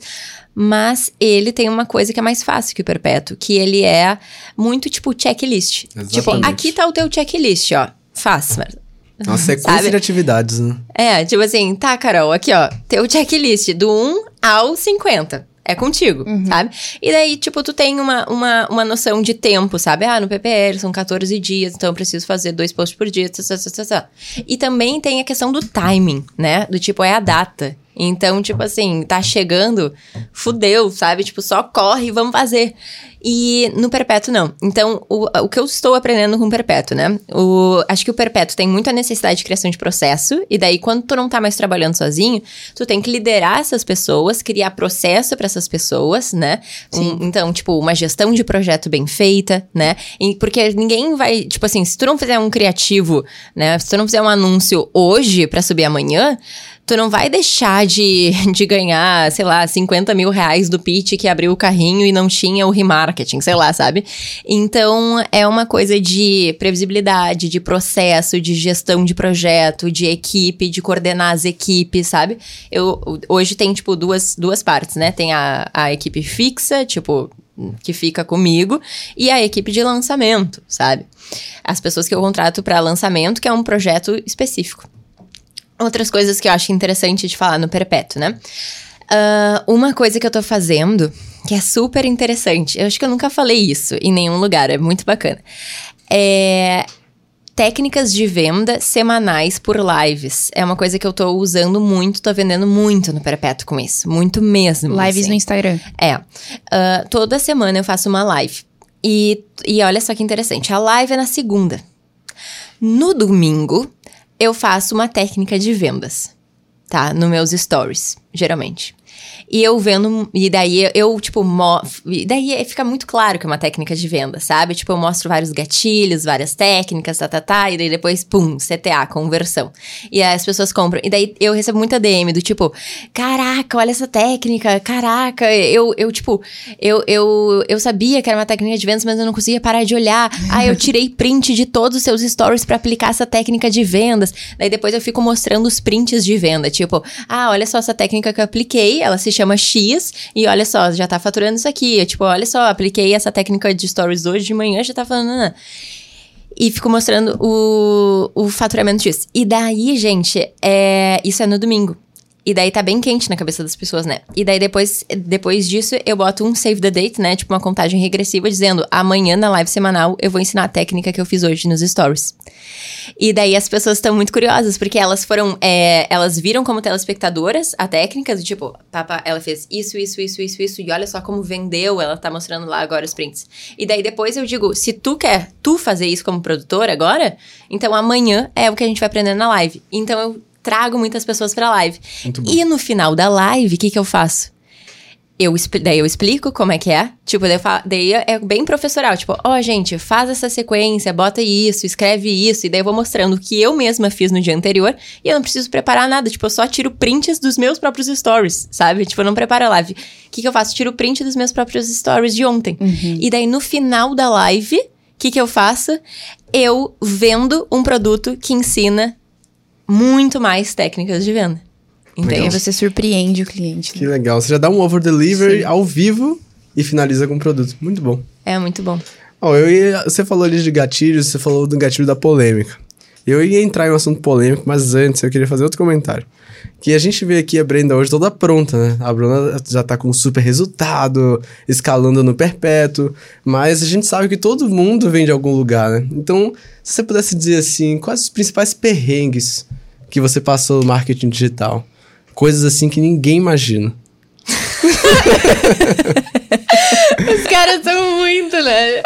tá, é pra contar aquela coisa que eu contei no almoço, né? Eu, eu- eu pergunto, porque assim, a gente ouve cada história, sabe? E as pessoas não que estão do outro lado, elas não imaginam, né? Que o pessoal só vê a vida do glamour, né? Mas não sabe o que é que as pessoas passam de desafios pra conseguir chegar onde chegaram. O se preço, tivesse- é o preço é que o se paga. preço que se paga. Então, se teria alguma, algum perrengue que você passou, algum desafio que você falou, cara, esse aqui eu me superei, sabe? Pra estar onde você tá hoje. Tá, eu vou contar uma coisa, mas. ah, vocês vão ter que curtir esse vídeo, então. É, antes Ok. da Brenda contar aí, então já deixa o like, porque, né? Gente, é Perrengues. sério. Eu vou. Não, vamos fazer assim, ó. Eu vou contar a história. E se tu não curtiu esse vídeo até agora, tu vai curtir, nem se for por pena de mim, tá? Mas vamos lá.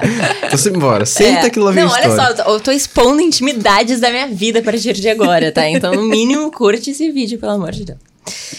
É, então, olha só, eu acho que é uma história que vale a pena ser contada e mas justamente porque muitas pessoas elas se questionam do tipo, ah, mas será que essa pessoa aqui que já tem, sei lá, mais de 100 mil seguidores e fatura tanto, tipo, será que ela passou por perrengue? Será que ela passa ainda por perrengue, sabe? Tudo fácil. Ah, vi- vida fácil. Tudo fácil. Tipo, ah, mas se eu tivesse 100 mil seguidores, eu também conseguiria fazer isso, sabe? Sim, eu também comecei com zero seguidores.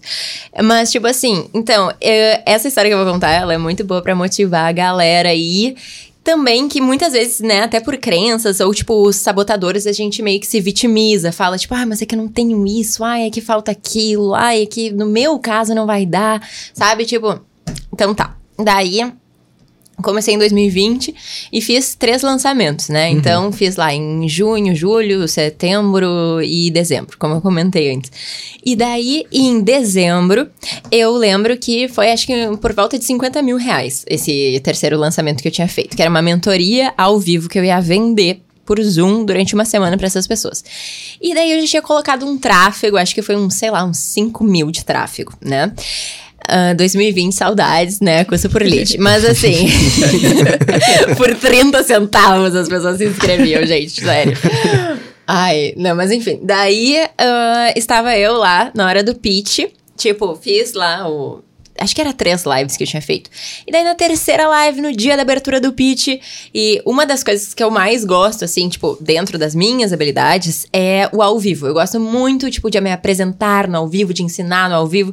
Então eu fico muito à vontade e é ali que eu performo bem, sabe? É ali que as coisas acontecem. É ali que a pessoa passa o cartão. É no ao vivo comigo, sabe?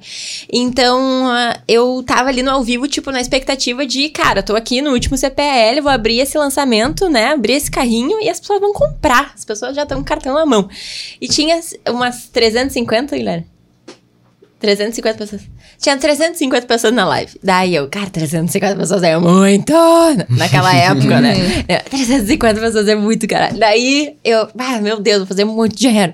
Daí eu tava lá assim, pronta pra abrir o carrinho. E daí me deu uma vontade de fazer xixi muito grande. E eu pensei, putz, eu não consigo mais me segurar. Tipo, eu tava sofrendo, já não conseguia pensar com tanto xixi na minha bexiga. E eu falei assim, gente, olha só. é, eu já volto, eu vou no banheiro e eu já volto. No meio da live, no último CPL. Eu vo- voltei e metade das pessoas tinham saído. E daí era tipo, sei lá, 150 pessoas já Nossa. assistindo. Nossa. E tipo, cara, quem faz lançamento sabe, né, gente? O o trabalheira que é pra chegar naquele momento do, da última live ter o tanto de gente pra gente vender. E daí eu pensei assim, fudeu, né? Fudeu. Então agora, tipo, eu vou conseguir converter o. Sei lá, se eu converteria 5%, né, dessas pessoas ao vivo, vai dar 50% do faturamento. E é isso, tá? E daí eu fiquei super desapontada. Foi um ótimo resultado. Ah, 50 mil, terceiro lançamento com 5 mil investidos, mas eu sabia que eu podia ter feito mais por Muito causa daquele mais. xixi. E daí eu fiquei puta, né, cara? O xixi mais caro da minha vida. E daí eu pensei assim, tá, beleza, né? Daí foi o próximo lançamento, março de 2021. E daí ali eu, tipo, entrei rachando. Eu pensei, agora eu vou fazer o me- melhor lançamento da minha vida. Daí eu fiz bem temático, assim, tipo, tinha todo um, um Paranauê, assim, que eu gosto muito de usar a criatividade, a autenticidade. Inclusive, nos lançamentos, eu gosto de fazer lançamentos temáticos mesmo, que eu acho que aumenta muito o branding, sabe? Da marca. Pode ser que, ah, beleza, eu já ouvi gente falar que, ah, o faturamento não muda muito. Não sei, eu acho que, que muda. Depende da, da, do- da tua, né, do teu enredo ali, de como é que tu constrói. Mas enfim, fiz lá um lançamento temático e tal, fotos, ensaio, criativos, mega criativos. O, a, a temática era, era um portal mágico, né? Que era o portal pro conteúdo, enfim. E daí, ah, gente, acho que foi, sei lá, mil pessoas na live. No, na live do CPL, em- em, né? A última live ali, pra abrir o carrinho, tinha umas mil pessoas. Três vezes mais do que na última. Três vezes mais. Antes do xixi, né? Antes do xixi. E daí eu tinha. hum, Eu tinha. Tá, mil pessoas na última live, né? E daí eu tinha colocado uns 10 mil de tráfego. E daí eu tava ali. E daí eu fazia tudo sozinho nessa época, né? Tipo assim, criava o site, era o suporte, era o gestor de tráfego, era a designer, era a copy, era expert, era qualquer coisa, eu era ali. Então tava ali, tipo, cara, o que eu tinha trabalhado naqueles últimos três meses pra chegar naquele momento e ter mil pessoas naquela live era muito, sabe? Nossa. E daí eu, tipo, tava na expectativa de fazer os meus primeiros seis dígitos, né? No quarto, no meu quarto ali. Tudo acontecendo dentro do meu quarto. E daí eu, cara, vontade de fazer xixi de novo. Meu Deus, velho. Porra, meu! E daí eu, muita vontade de fazer xixi na, na hora do pitch ali no lançamento. E mil pessoas. Daí eu pensei. Não, Brenda, eu não fiz tudo isso pra ir no banheiro. Eu já sei o que vai acontecer. Se eu for fazer xixi agora, eu vou perder metade da minha audiência que eu construí com muito afinco. E daí eu pensei, foda-se, eu vou fazer xixi nas calças mesmo. Mentira. Lenda. A lenda do digital. E daí eu. Genial, velho. Não, Não, sério, velho. Ô, Para tudo, Essa velho. história merece seu like. Pelo Essa amor de Deus, merece velho. o like. Não, só que, gente, olha só, não acabou, tá? E daí, assim, ó, eu fiz um xixi, só que daí, dali, foi ladeira abaixo. Eu fiz uns quatro xixis durante aquela live. E eu estava sentada na minha cadeira, no meu quarto, assim, só. E mil pessoas me assistindo. Gente, ninguém suspeitou de nada. Ninguém comentou, tipo, que barulho é esse? Ninguém falou nada, sabe? Tipo, a live rolou muito bem, foi muito boa. E ali eu fiz meus primeiros 123 mil reais sozinha! Ou seja, ou seja, o xixi de milhões. O O xixi xixi de milhões! Nossa, o xixi dos seis dígitos, gente, sério. Gente. E foi muito, foi muito marcante pra mim, assim, porque ali representou do tipo, cara, ah, talvez não é o melhor momento, sabe, que tu te- esteja passando, tu não tem os melhores recursos, ah, mas assim. Faz, acredita em ti e, tipo, agarra tudo que tu tem com as unhas que tu tem, sabe? Aquela tua oportunidade. Ah, eu fiz a página de captura, eu aprendi a mexer no gerenciador, eu era o meu suporte, eu puxei as pessoas pela unha no um a um depois pra converter o máximo daquela lista. E eu sabia que aquela live era muito importante pra mim. E eu pensei, cara, é isso, eu sei que isso é importante, o resto foda-se, sabe? Então é uma coisa que no final eu tava mijada e orgulhosa, sabe? Sim. E foi muito engraçado. Eu tinha, eu tinha, eu tinha chamado uma pessoa pra me ajudar no dia daquele evento. E eu não tinha intimidade com aquela pessoa, né? E ela e eu tinha vergonha de gravar live na frente de qualquer pessoa. Então eu tinha pedido pra ela ficar na sala enquanto eu fazia live. E daí depois acabou a live, foi um sucesso, e a pessoa entrou no quarto e falou assim: "Nossa, mas a tua água acho que derramou no chão". Só que não. Só que não mesmo. Nossa, Cara, é muito fantástico. legal dizer isso, porque é, é, é uma coisa que eu acho que pouquíssimas pessoas se, se disponibilizariam de passar para ter os resultados se não tivesse totalmente focado no, no, no, no, resultado que gostaria de alcançar, né? Poucas Exato. pessoas fazem, poucas pessoas pagam o preço, né? Sim, a gente se diverte com a história da risada, mas, tipo, velho, isso é. Não, não tem, uma grande lição. Não tem uma não, coisa é, mais motivadora. Eu que acho essa. que isso, tipo, claro, a história é engraçada, mas na real é uma, é uma. O que eu quero deixar aqui é uma lição do tipo assim. Uh, tu tá ou não tá pro jogo do digital? Tipo, all in, sabe? Tipo, uhum. mergulha nesse negócio, sabe? Não é tipo, ah, eu tô, mas talvez. Eu tô, mas até aqui. Eu tô, mas 50%. Não, tu tá, é esforço, é trabalho, é trabalho duro, eu sei, mas uma, uma hora volta e tu tem que estar tá com o corpo inteiro, sabe? Ali para o negócio vir, para o resultado voltar, para o trabalho voltar para ti, sabe? Exato. O, o Sanchão teve aqui um tempo atrás e ele falou mesmo que, tipo, não, o plano B é fazer o plano A, o plano A dar certo. certo. No é. final das é. contas é você se entregar de fato, né? Exatamente. Será que a Brenda tem mentalidade? Olha. É.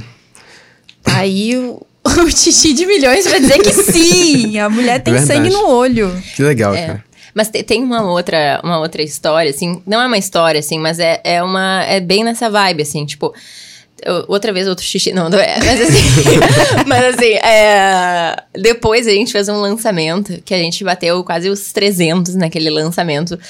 E foi muito marcante, porque também ele foi um, um, lançamento temático. Ele foi sobre Você de Amanhã, era o evento gratuito, né? Então era tipo meio que uma projeção do tipo, o que, que você pode fazer, conseguir conquistar no futuro, sabe? Então, tinha todo um um lançamento temático aí. E eu lembro que a gente, que era eu, daí o Guilherme começou, meu namorado começou a trabalhar comigo naquela época, e daí a gente tinha aberto carrinho e tal, e tinha faturado uns 150 até ali, uh, com algumas ações, com, com o carrinho aberto, e eu pensei, não, a meta é 300 e a gente vai conseguir 300. E daí eu chamei uh, duas, acho que duas pessoas pra ir lá pra casa e, fica, e tipo, paguei um freela, né? eu moro em Floripa, achei lá duas pessoas. E daí a gente ficou mandando mensagem, assim, na unha, mas pra cada pessoa eu mandava áudio, sabe? Tipo, oi, aqui é a Brenda, não sei o que, nananã. E daí, eu, ah, me conta do teu nicho, sabe? Tipo, conversas no WhatsApp. E, tipo, era, sei lá, não sei quantos mil leads, 15 mil leads nos grupos, sabe? E eu, tipo, trabalhei assim, sei lá, das sete da manhã às duas da manhã durante sete dias, chamando ali, tipo, oi, Carol, tudo bem? Eu vi que tu tá no grupo aqui, é a Brenda e tal. Qual o teu nicho? Ah, é social media. Ah, me conta então no social media e tal, não sei o que. Quantos clientes tu tem hoje tal? convertendo na unha numa unha e no final a gente fechou o dobro do que a gente fecharia se eu não tivesse, tipo, Top. cara, deixa eu arregaçar a manga Sim. aqui. Eu sou a expert, mas eu faço tudo, eu varro o chão, entendeu? Legal e demais. é isso que fez a gente fazer quase 300 mil naquele lançamento. É. E é por isso que você tá aqui sentada com a gente hoje. Parabéns, né? top demais.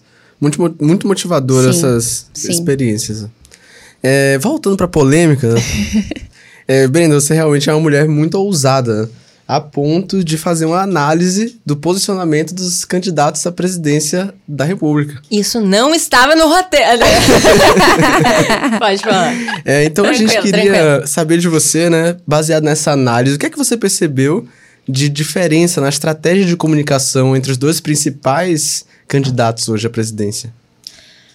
Ai, o que eu vou te falar? Primeiro, né, eu quero deixar bem claro que eu não queria, eu não quero me posicionar em em questão política. Por quê? Porque eu simplesmente não acredito em nenhum candidato. Uhum. Não compra bandeira.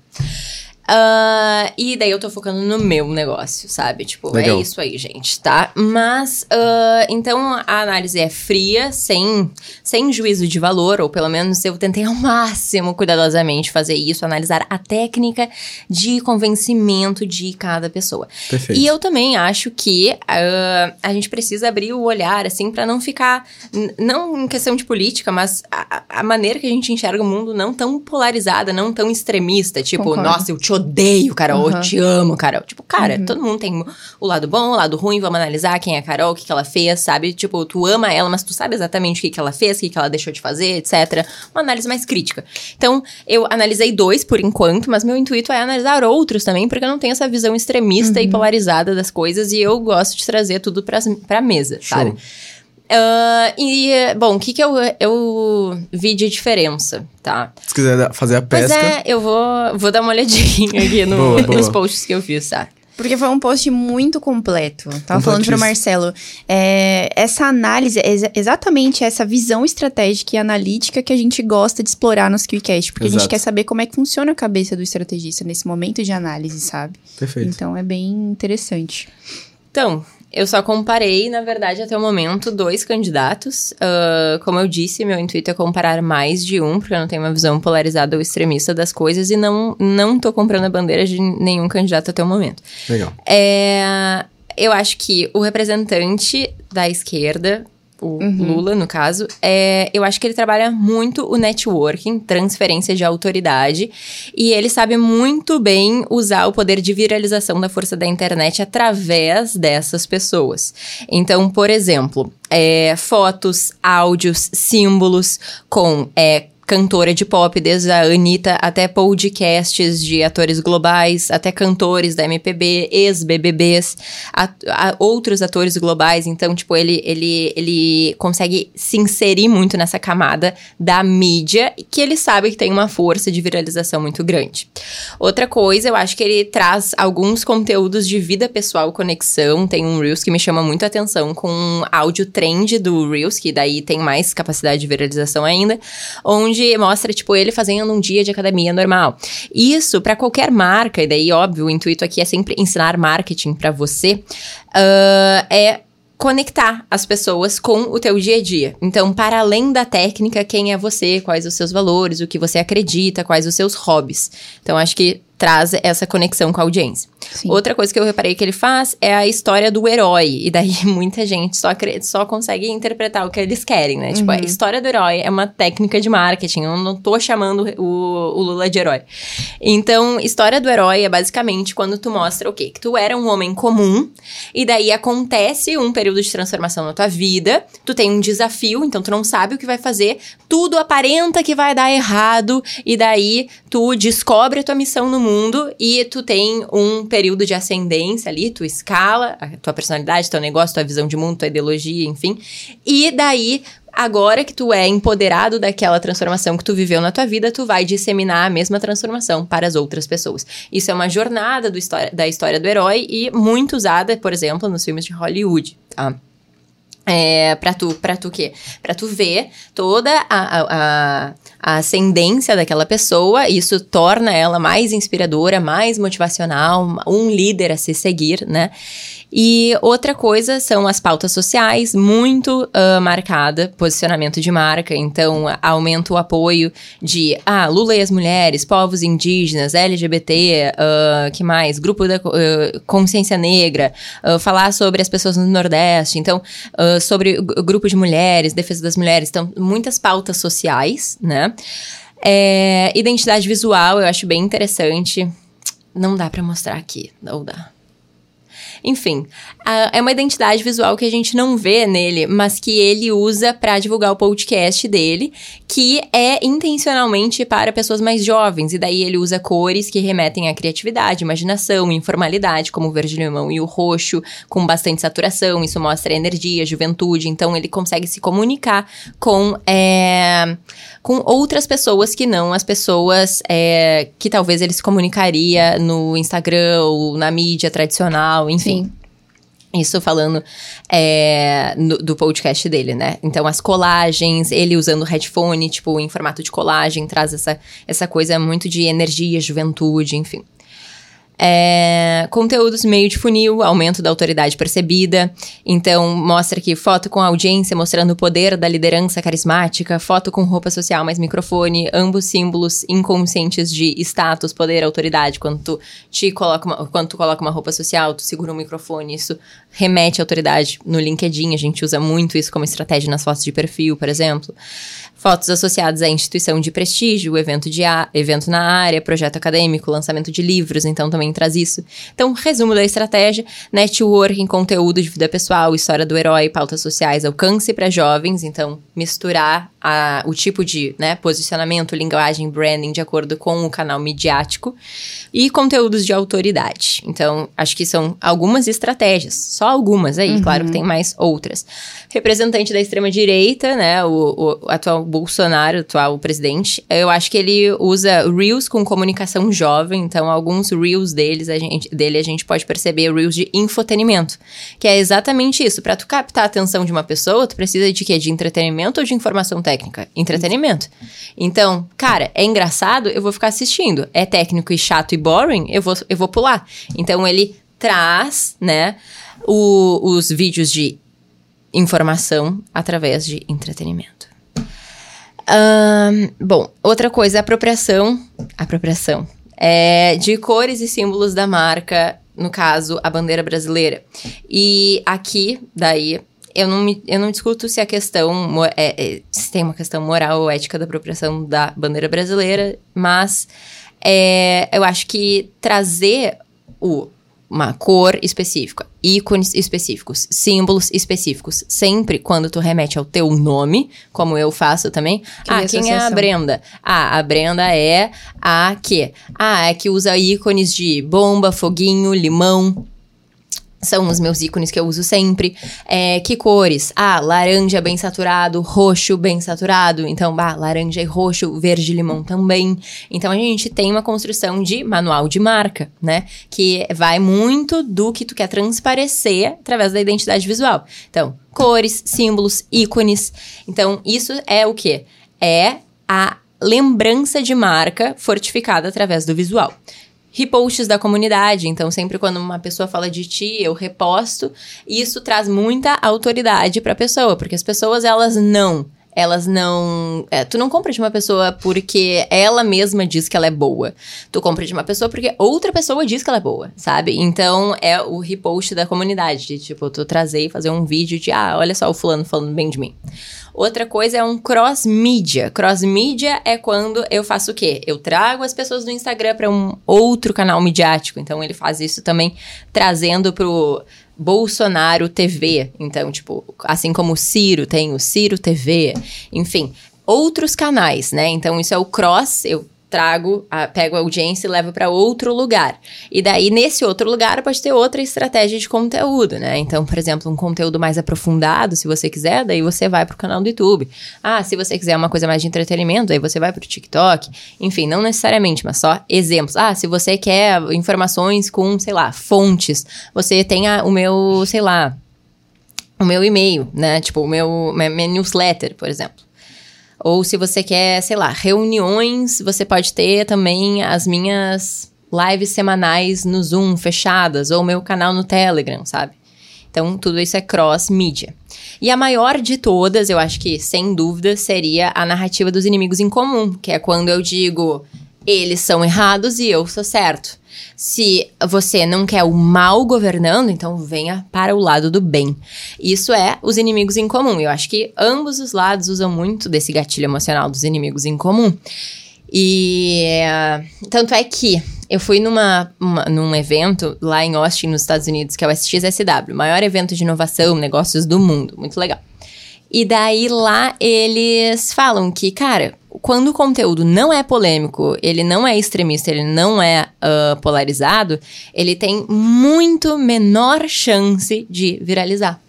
E nesse sentido, a gente consegue entender questões até da política, né? Porque uma, uma pessoa, um, uma ideologia que não é polarizada e extremista não, não tem tanta audiência, sabe? Uhum.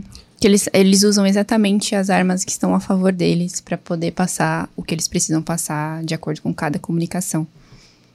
Isso é muito legal, cara. Essa estratégia que você fez no post brilhou. Sim. É, o comentário que eu queria deixar aqui, em primeiro lugar, né? a gente fez essa pergunta para fazer uma análise de marketing, né? Que não tem nenhum cunho político, tanto a sua perspectiva quanto o podcast também. E, ou seja, fazendo a conexão com o marketing, eu tirei duas lições que a galera talvez possa tirar. A primeira coisa é que é tudo calculado, sabe? Às vezes a gente vê um player se comportando de um jeito, fazendo de outro, mas. Ou o candidato. Não, mas Fulano, o candidato A, ele é essa pessoa, o candidato B é aquela pessoa. Mas é tudo calculado. São estratégias. E quando a gente tem uma pessoa, tipo, como, como você, que é uma especialista em marketing, que tem um olho clínico e consegue ver, ah, então essa estratégia é que está sendo aplicada. Só que essas estratégias são aplicadas com tanta precisão que a gente pensa que é natural. Mas Sim. não é, é tudo calculado. E o segundo ponto, que é uma verdade que a gente encontra semanalmente aqui no marketing, é que um candidato usa uma vertente, outro candidato usa outra vertente. Mas ambas funcionam. E é o que a gente aprende no marketing digital o tempo inteiro. Player A faz de um jeito, player B faz de outro. Aí a pessoa que tá ali do outro lado, que acabou de começar, ela fica, mas meu Deus, como é que eu vou fazer? Sabe, tem tanta gente que faz do jeito X, jeito Y, e no final das contas, você tem de testar e fazer do seu jeito. Uhum. Pegar um direcionamento, mas no final das contas, tudo funciona. Uhum. E às vezes, através de uma analogia política, a gente consegue ver e, e trazer para o mundo do marketing e ver que no final das contas, tem muito viés parecido. Né? Então, quando a gente trouxe essa pergunta para ti, voltada à sua análise de marketing da política, era exatamente para poder fazer a conexão com o que a gente vive aqui hoje. Que quem olha de fora pensa que, ah, não, mas as coisas acontecem por acaso, mas não é. É tudo. Existe um estudo por trás e um método. Né? Uhum. Então a gente ficou muito feliz quando a gente viu esse post que a gente falou, nossa, olha essa análise aqui que ela conseguiu fazer da estratégia, é, a estratégia desses dois caras, né? Então vamos trazer isso para cá para ver como é que a gente consegue associar isso. Uhum. Então, ao podcast, né? Então, bem legal, parabéns. A gente curtiu bastante. Top. É. Eu não incentivo, não incentivo essas pessoas, mas é, meu olhar é sempre de tentar trazer a técnica por trás, né? Tipo, porque eu acho que grandes movimentos, grandes ações, grandes festivais, assim como eu fiz o post do Rock in Rio do Coldplay e agora eu vou fazer hoje da Dua Lipa, é... Cara, é muito mais fácil o, a pessoa leiga, topo de funil, entender conceitos de marketing, a aplicabilidade no seu negócio. Quando eu trago, ó, oh, tá vendo isso que você vê na TV? Tá vendo o que esse cara falou? Tá vendo esse show que aconteceu? É essa estratégia por trás. E é essa estratégia, dessa forma, que você pode aplicar no seu negócio sem recursos, sem dinheiro, sem, sem equipamento, sem pessoas te ajudando. Você pode fazer isso de graça, olhando esse post, sabe? Show. Sim. Muito bom. Mas o, o que tu tinha falado e eu acho muito legal falar isso, é sobre o, o, que tu falou alguma coisa assim sobre, tipo, ah, que as pessoas veem que tem muitas técnicas e elas não sabem qual usar. eu, trazendo isso pro marketing, sabe? Eu acho que isso também é bem perigoso no marketing. Muito perigoso.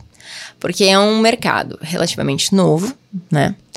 E a gente tem muita opção no marketing. Quando tu começa a trabalhar no marketing digital, tu tem a opção de ser do bastidor, tu tem a opção de ser uma ex, um expert, tu tem a opção de trabalhar com drop, com é, af, como afiliado, como é, criador de conteúdo, tu pode vender a tua própria expertise para outras pessoas.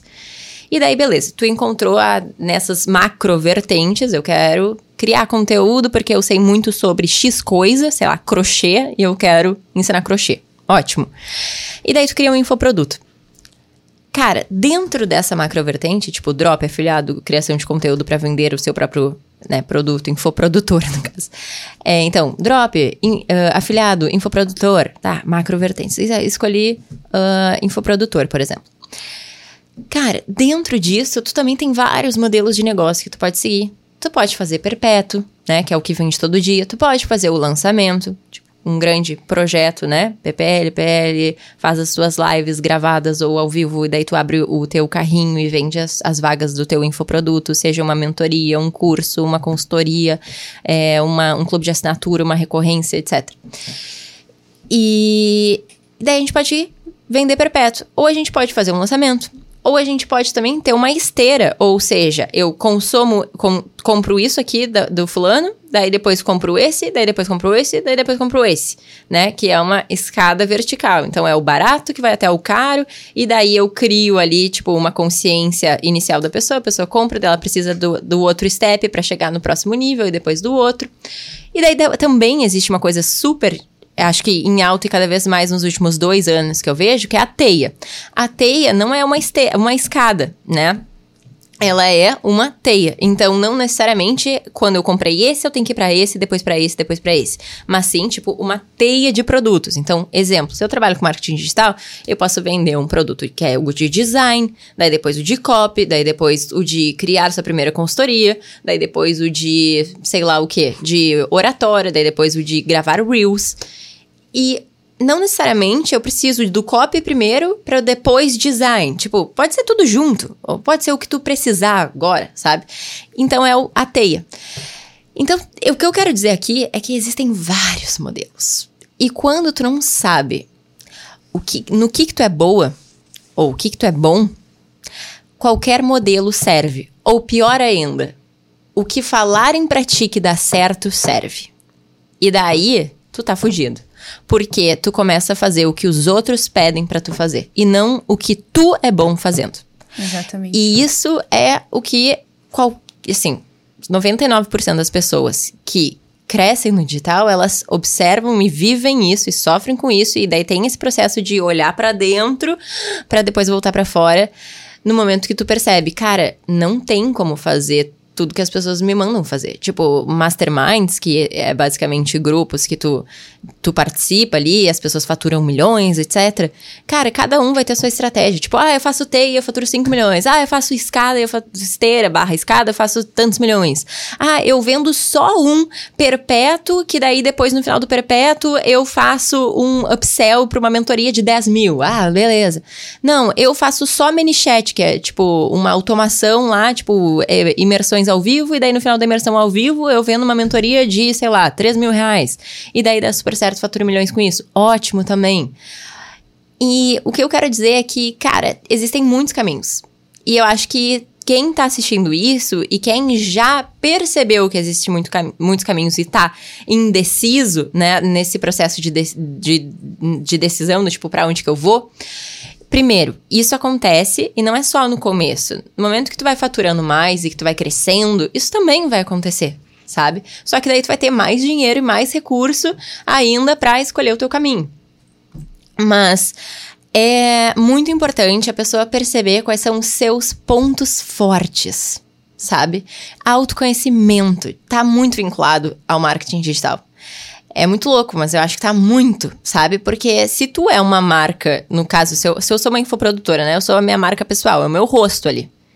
Cara, o meu nível de autoconhecimento, quanto mais elevado, mais eu vou entender onde que eu sou boa e mais eu vou é, acertar no meu modelo de negócio, porque meu modelo de negócio vai valorizar a Brenda, não vai valorizar o que ela aprendeu no Mastermind X que disseram pra ela que, que tá bombando, sabe?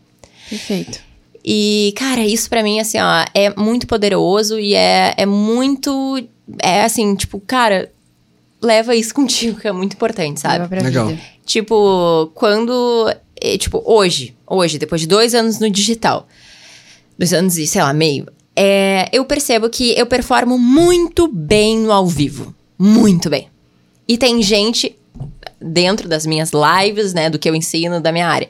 E tem gente que odeia estar ao vivo, mas é muito bom fazendo stories. A pessoa tem aquele lado influencer barra blogueira e consegue mostrar o dia a dia dela sem um sofrimento. Cara, se tu pedir para mim fazer 30 stories por dia, mostrando se eu comi mamão, não comi mamão, e daí fazer a enquete do mamão, tipo, eu acho um saco isso. Mas tem gente que consegue fazer e consegue vender com isso e é maravilhoso. É, e tem. E, e, daí eu gosto muito de performar ao vivo, tipo, aulão ao vivo, ensinar técnica, pá, aulão. Então, isso é muito do autoconhecimento. E tu te botar à prova, tu te botar na arena, tu não ficar no, na plateia ali aplaudindo. Vai pra arena, vê o que funciona para ti, o que, que tu trabalha melhor. Tipo, eu, eu percebi que no individual, as pessoas ficam muito gratas com a minha consultoria. Até hoje eu dou consultoria. Mas eu prefiro, tipo, eu tô focada hoje, meu tempo, em coisas que eu consigo colocar arte porque eu amo arte. Então, tipo, se eu consigo fazer narrativas, storytellings nos meus reels e eu consigo escalar muito isso, daí e, e, fazer gravações de curso, onde dentro das aulas eu vou conseguir fazer uma coisa mais engraçada, mais dinâmica, com exemplos e enfim, isso é mais a minha essência. E, tipo, para tu perdurar no digital, tu pode até fazer muita grana agora no começo. Que legal, fazer uma coisa que tu odeia, ou que, tipo, beleza, tu gostou, mas, tipo, não é tua essência. Tu só tá fazendo ali para ganhar dinheiro. Mas pra tu durar no digital, tu tem que entender quem que tu é Qual a tua essência? Onde que tu performa bem? Sabe? O que que, tipo, quando tu tá fazendo, tu tá no teu flow, sabe? E quando tu achar esse flow, cara, é aí que tá o teu modelo de negócio.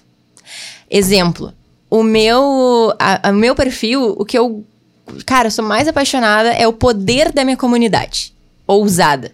Eu achei ali um negócio que, tipo, beleza, eu tô ganhando dinheiro com isso. Mas isso faz parte do que tá dentro de mim, tipo, é uma essência minha.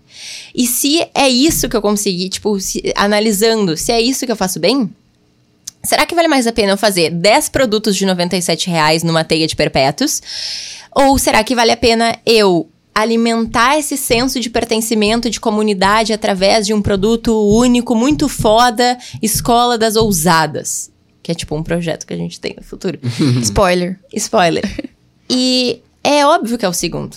Mas como é que eu vou chegar numa conclusão de que é o segundo se eu não. Tipo, se eu faço tudo o que me mandam fazer, sabe? Se eu participo de cinco mastermind e compro um curso cada mês, cada um é um modelo de negócio diferente, eu vou atirando para tudo que é lado e eu não ouço o que tá dentro de mim. Onde que, onde que é o meu flow, sabe? Legal. Essa aí é a pergunta chave. Onde é que tá o seu flow?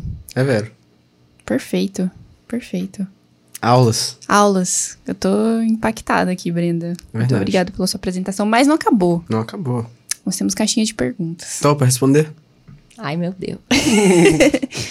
Ó, pergunta do Sou eu, João. Como unir estratégia de perpétuo com lançamento? Como alinhar? Como unir estratégia de perpétuo com lançamento? Ai, tipo conteúdo, tipo processo, tipo tráfego, tipo tudo. Tipo tudo? Ele não especificou aqui, João. Ó, João. Cara, eu acho que.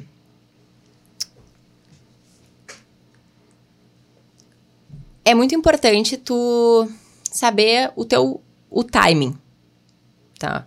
É uma pergunta genérica, vou responder de maneira genérica. É muito importante o timing. Então, por exemplo, ah, eu tô entrando numa captação agora. Se eu tô entrando numa captação agora para um lançamento, eu vou diminuir a minha frequência de perpétuo, de CTA, né, de conversão para perpétuo, e eu vou aumentar a atenção na captação para conseguir uma lista maior de lead pra gente fazer esse lançamento bombar. E daí depois que fechou o carrinho, volta, tipo, a atenção pro perpétuo, total, né? Então eu acho que é muito de tu saber o termômetro ali do timing dos teus projetos. Outras dicas pontuais que eu posso dar é processo para tu não te perder, porque vai ser duas coisas simultâneas acontecendo. Então, processo, foco total no processo. Doi- ah, dois, tu, tu po- pode fazer. É, primeiro, faz uma coisa bem feita e depois vai fazer outras coisas, sabe? Não faz duas coisas cagadas. Legal. É, outra coisa, eu acho que o Perpétuo é sobre um jogo de escala no tráfego, então encontre uma pessoa foda no tráfego. É, ou seja, essa pessoa foda no tráfego. É, que mais que a gente pode falar? E conteúdo, né? Conteúdo. Se é o perpétuo que tu tá fazendo, foca num conteúdo de conversão. Tu precisa vender todo dia, né? E se é lançamento, foca nos conteúdos de etapa de lançamento, né? De trazer base pro teu perfil, daí depois de aumentar a tua autoridade, daí depois de CTA, de chamar as pessoas para tua lista, para tua base, para teu evento e depois finalmente a tua oferta. Então são linhas editoriais diferentes, e tu tem que balançar no timing aí. Legal. Perfeito. Olha, pergunta do Jamal Santos. Brenda, como você fez para mudar sua mente para começar no empreendedorismo? Olha, eu acho que, tipo. Como eu falei, eu acho que eu mudei a minha me- mente. Tá, eu acho que eu vou falar uma coisa bem profunda aqui, tá? Legal.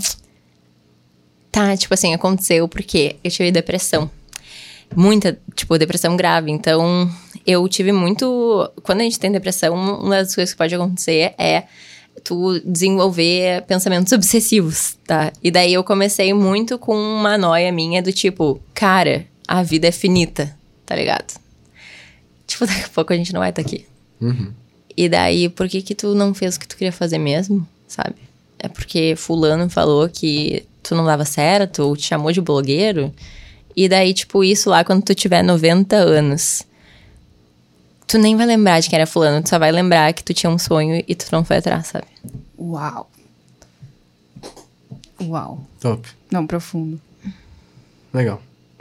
Poderia até ser a pergunta reflexiva que a gente faz no final, né? tipo assim. Arrasou demais. Cara, pergunta da Kyla. Não. Kylie. Kylie Antônio. Eu não sei se é um homem ou se é uma mulher, só é os dois. Pra quem quer entrar no mercado, qual a melhor porta de entrada? Na sua opinião? Tipo, eu poderia dizer assim, ah, nossa, a melhor porta de entrada é você ser infoprodutor.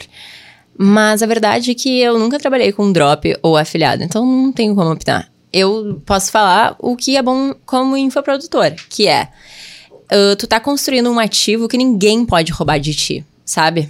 Tipo, é um ativo que não tem como roubarem de ti. Tu é tu, tu é tua cara, ninguém vai roubar a tua cara, entendeu? Acho que não, pela. Então, é, então é difícil isso acontecer. Então, assim, cara, é um ativo que vai perdurar no tempo, que é, tu tem 100% do, da margem daquele produto, né? Óbvio, tirando os custos, etc. Mas, tipo, tu não tá dividindo com um outro produtor, né? Uh, aquele... Tu pode construir o que tu acredita, sabe? Então, tu pode entrar mais facilmente nesse flow, né? Uh, enfim, eu, eu acho que construir o teu rolê, eu não sei se é o mais fácil, a melhor porta de entrada. Mas eu acho que para mim é que faz mais sentido. Legal. Legal. É, para finalizar, a pergunta da, do Ian Alves 150. É, acho que ele, ele ficou apegado ao, que, ao seu faturamento no perpétuo. Ele mandou assim: Brenda, é possível faturar 100 mil por dia? Com certeza. Por dia. Claro, eu acho que. Não, quem deve faturar? Talvez aí não sei, não vou citar nomes, mas assim, é, com certeza é possível. Hoje eu faturo, em média, 30 mil por semana. E, claro, só que eu tô também fazendo lançamentos, então o foco não tá só no perpétuo. É, mas eu acho que é super possível. O que tu precisa fazer, né, é tu focar em muito processo, em tu entender é, como que tu vai escalar no tráfego, né? Uh, a outra coisa é tu criar um produto que tenha uma que tem uma copy muito diretiva, assim, que mostre a dor que tu vai curar desse, desse teu público. Tu tem um público específico com uma demanda reprimida, sabe? Tu encontrar um espaço no teu mercado que tu tem um posicionamento forte, sabe? Tipo, bah, quem é a Brenda? A Brenda é o conteúdo que vende para mulheres ousadas, sabe? Então, eu acho que é uma combinação de coisas. Mas com certeza dá, com certeza dá. A gente tem que acreditar que dá e tem que também construir tijolo por tijolo. Tipo assim, não começar do tipo, meu Deus, como é que eu faço 100 mil por Sim, exatamente. dia? Mas tipo assim, cara, é, quanto que hoje você está faturando? Ah, zero. Tu não vai do zero ao 100 mil por dia, tá? Então, tipo, calma, vai, vamos lá. Qual é a- o passo de agora que a gente tem que fazer, sabe? Perfeito. Legal. Tá feliz? Eu tô feliz. Eu tô muito feliz com o episódio. Curtiu o papo? Ai, sim! Eu tava muito nervosa. Meu, a sério. Brenda tava nervosa e, tipo assim, tirou de letra. É. Deu, agregou muito valor. No final do- de cada episódio, a gente faz uma pergunta reflexiva. Só que você trouxe tanto, assim, de, de pontos reflexivos e extremamente importantes, tanto pra quem tá começando no marketing digital, quanto pra quem, sei lá, quer alcançar qualquer sonho aí na vida. que Mas eu vou fazer essa pergunta mesmo assim, né? É, manda. Ó, vamos imaginar um cenário em que você tá lá, vai criar um, um- vai fazer um criativo que ele vai passar em, em, em todos os canais de comunicação, não só na internet e no pro- propriamente digital. Vai passar no- na TV, vai passar no outdoor, vai chegar para todos os níveis de consciência e vai ter uma mensagem da Brenda ousada ali para todas as pessoas que estão entrando agora no marketing digital. Que mensagem seria essa? A hora certa de ousar é a primeira vez que você pensa nisso. Sabe? Muito, tipo assim, eu queria começar no digital em 2016, gente. 2016 eu fui começar em 2020, quando já tinha concorrência, quando as coisas, tipo, já não eram mato. Imagina a Brenda começando em 2016. Será que eu não já, com, né, com muita certeza, tipo, seria muito mais fácil chegar nos resultados que eu tenho hoje com, né, naquele tempo. Então, eu, eu pensei em ousar muitas vezes. E, e daí eu não fiz. Eu- e, e eu acho que isso foi tão traumatizante, assim, que quando eu comecei no digital, eu pensei, quer saber, agora eu vou com o pé na porta, foda-se, entendeu? E daí, tipo, cara, toda vez que eu penso, será que eu ouso? Eu vou usar. A melhor, a melhor hora de usar é a primeira vez que você pensa nisso. Ah, eu, eu vou fazer um Reels, mas é que eu não sei se vai. Foda-se, vai, faz. Ah, mas tipo, eu nunca mexi em tráfego. Vai, faz. Sabe? Tipo, ah, mas é porque todo mundo usa essa cor e daí eu vou usar. Vai, usa. Sabe? Tipo, ah, mas eu não sei se esse produto vai dar certo. Vai, faz, testa, valida qualquer coisa, reembolsa todo mundo, não deu certo. Gente, mil desculpas aqui, ó, toma esse outro produto aqui que é muito melhor, tá? Sabe? Tipo assim, ousa. Não fica pensando se é pra usar, é pra usar, sabe? A melhor hora de usar é a primeira vez que você pensa nisso. Show de bola. Nossa. Com chave de ouro ela fechou. Fechou com chave de ouro. Cara, muito obrigada pela sua presença, pelo, pelo papo que a gente bateu aqui. Eu acho que deixou não você só aí de casa, mas acredito que o Marcelo também. Eu fiquei Sim. super reflexiva sobre vários pontos. Muito obrigada por ter compartilhado um pouco dessa história com a gente. E não acabou, né, Marcelo? Temos presentes Temos pra presentes Brenda. pra Brenda. Temos presentes pra Brenda. Uhul! Ai, se eu soubesse que tinha presente. eu não, não teria ri. feito nada, né? Mas eu tenho. Gente, deixa eu mostrar o meu look enquanto isso. Olha só esse, Sim. esse brinco maravilhoso. Tá toda combinando.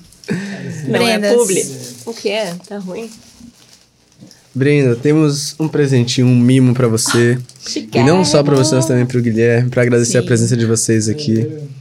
E todo, todo esse conhecimento e e esse papo, né, que num período tão curto a gente conseguiu extrair aqui de você. A gente fica super feliz. Quando a gente pensou em te chamar, a gente já sabia que ia dar bom e agora é a Sim. confirmação. Então, top, que você tenha muito, muito mais sucesso de passar esse presentinho pra cá. Nada. É, que você tenha muito mais sucesso e que a gente possa, quem sabe, até voltar aqui e bater outro papo como esse. Sim, eu quero ficar aqui pra sempre, gente. Ó, e pra galera que não conhece a Brenda ou quer te encontrar, como é que eles te encontram nas redes sociais? Pelo amor de Deus, né? Tu vai me seguir agora. No, arroba Brenda Scalco, tá aqui embaixo da tela? Sim. Tá. Tá aqui embaixo da tela. Uh, segue lá se tu quer aprender a criar conteúdo que tu consegue transformar em faturamento, dinheiro no bolso, com muita criatividade, ousadia autenticidade, Brenda Scalco. Top. E pra galera que ficou com a gente até o final, Carol. Tem que dar o like, né? O like, no, né? no mínimo, dá o like, comenta aqui embaixo. Que, que, qual foi o maior insight que você tirou desse episódio? Assim, porque assim, teve vários, né? Então aí, lista, faz um checklist aí, de 1 a 10. Qual- quais foram os insights que você tirou desse episódio? Compartilha com todas as pessoas que precisam ousar e você sabe que não estão ousando. E é isso aí. Se inscreve no canal se ainda não tivesse inscrito. Uhum. E eu te vejo no próximo episódio. Valeu.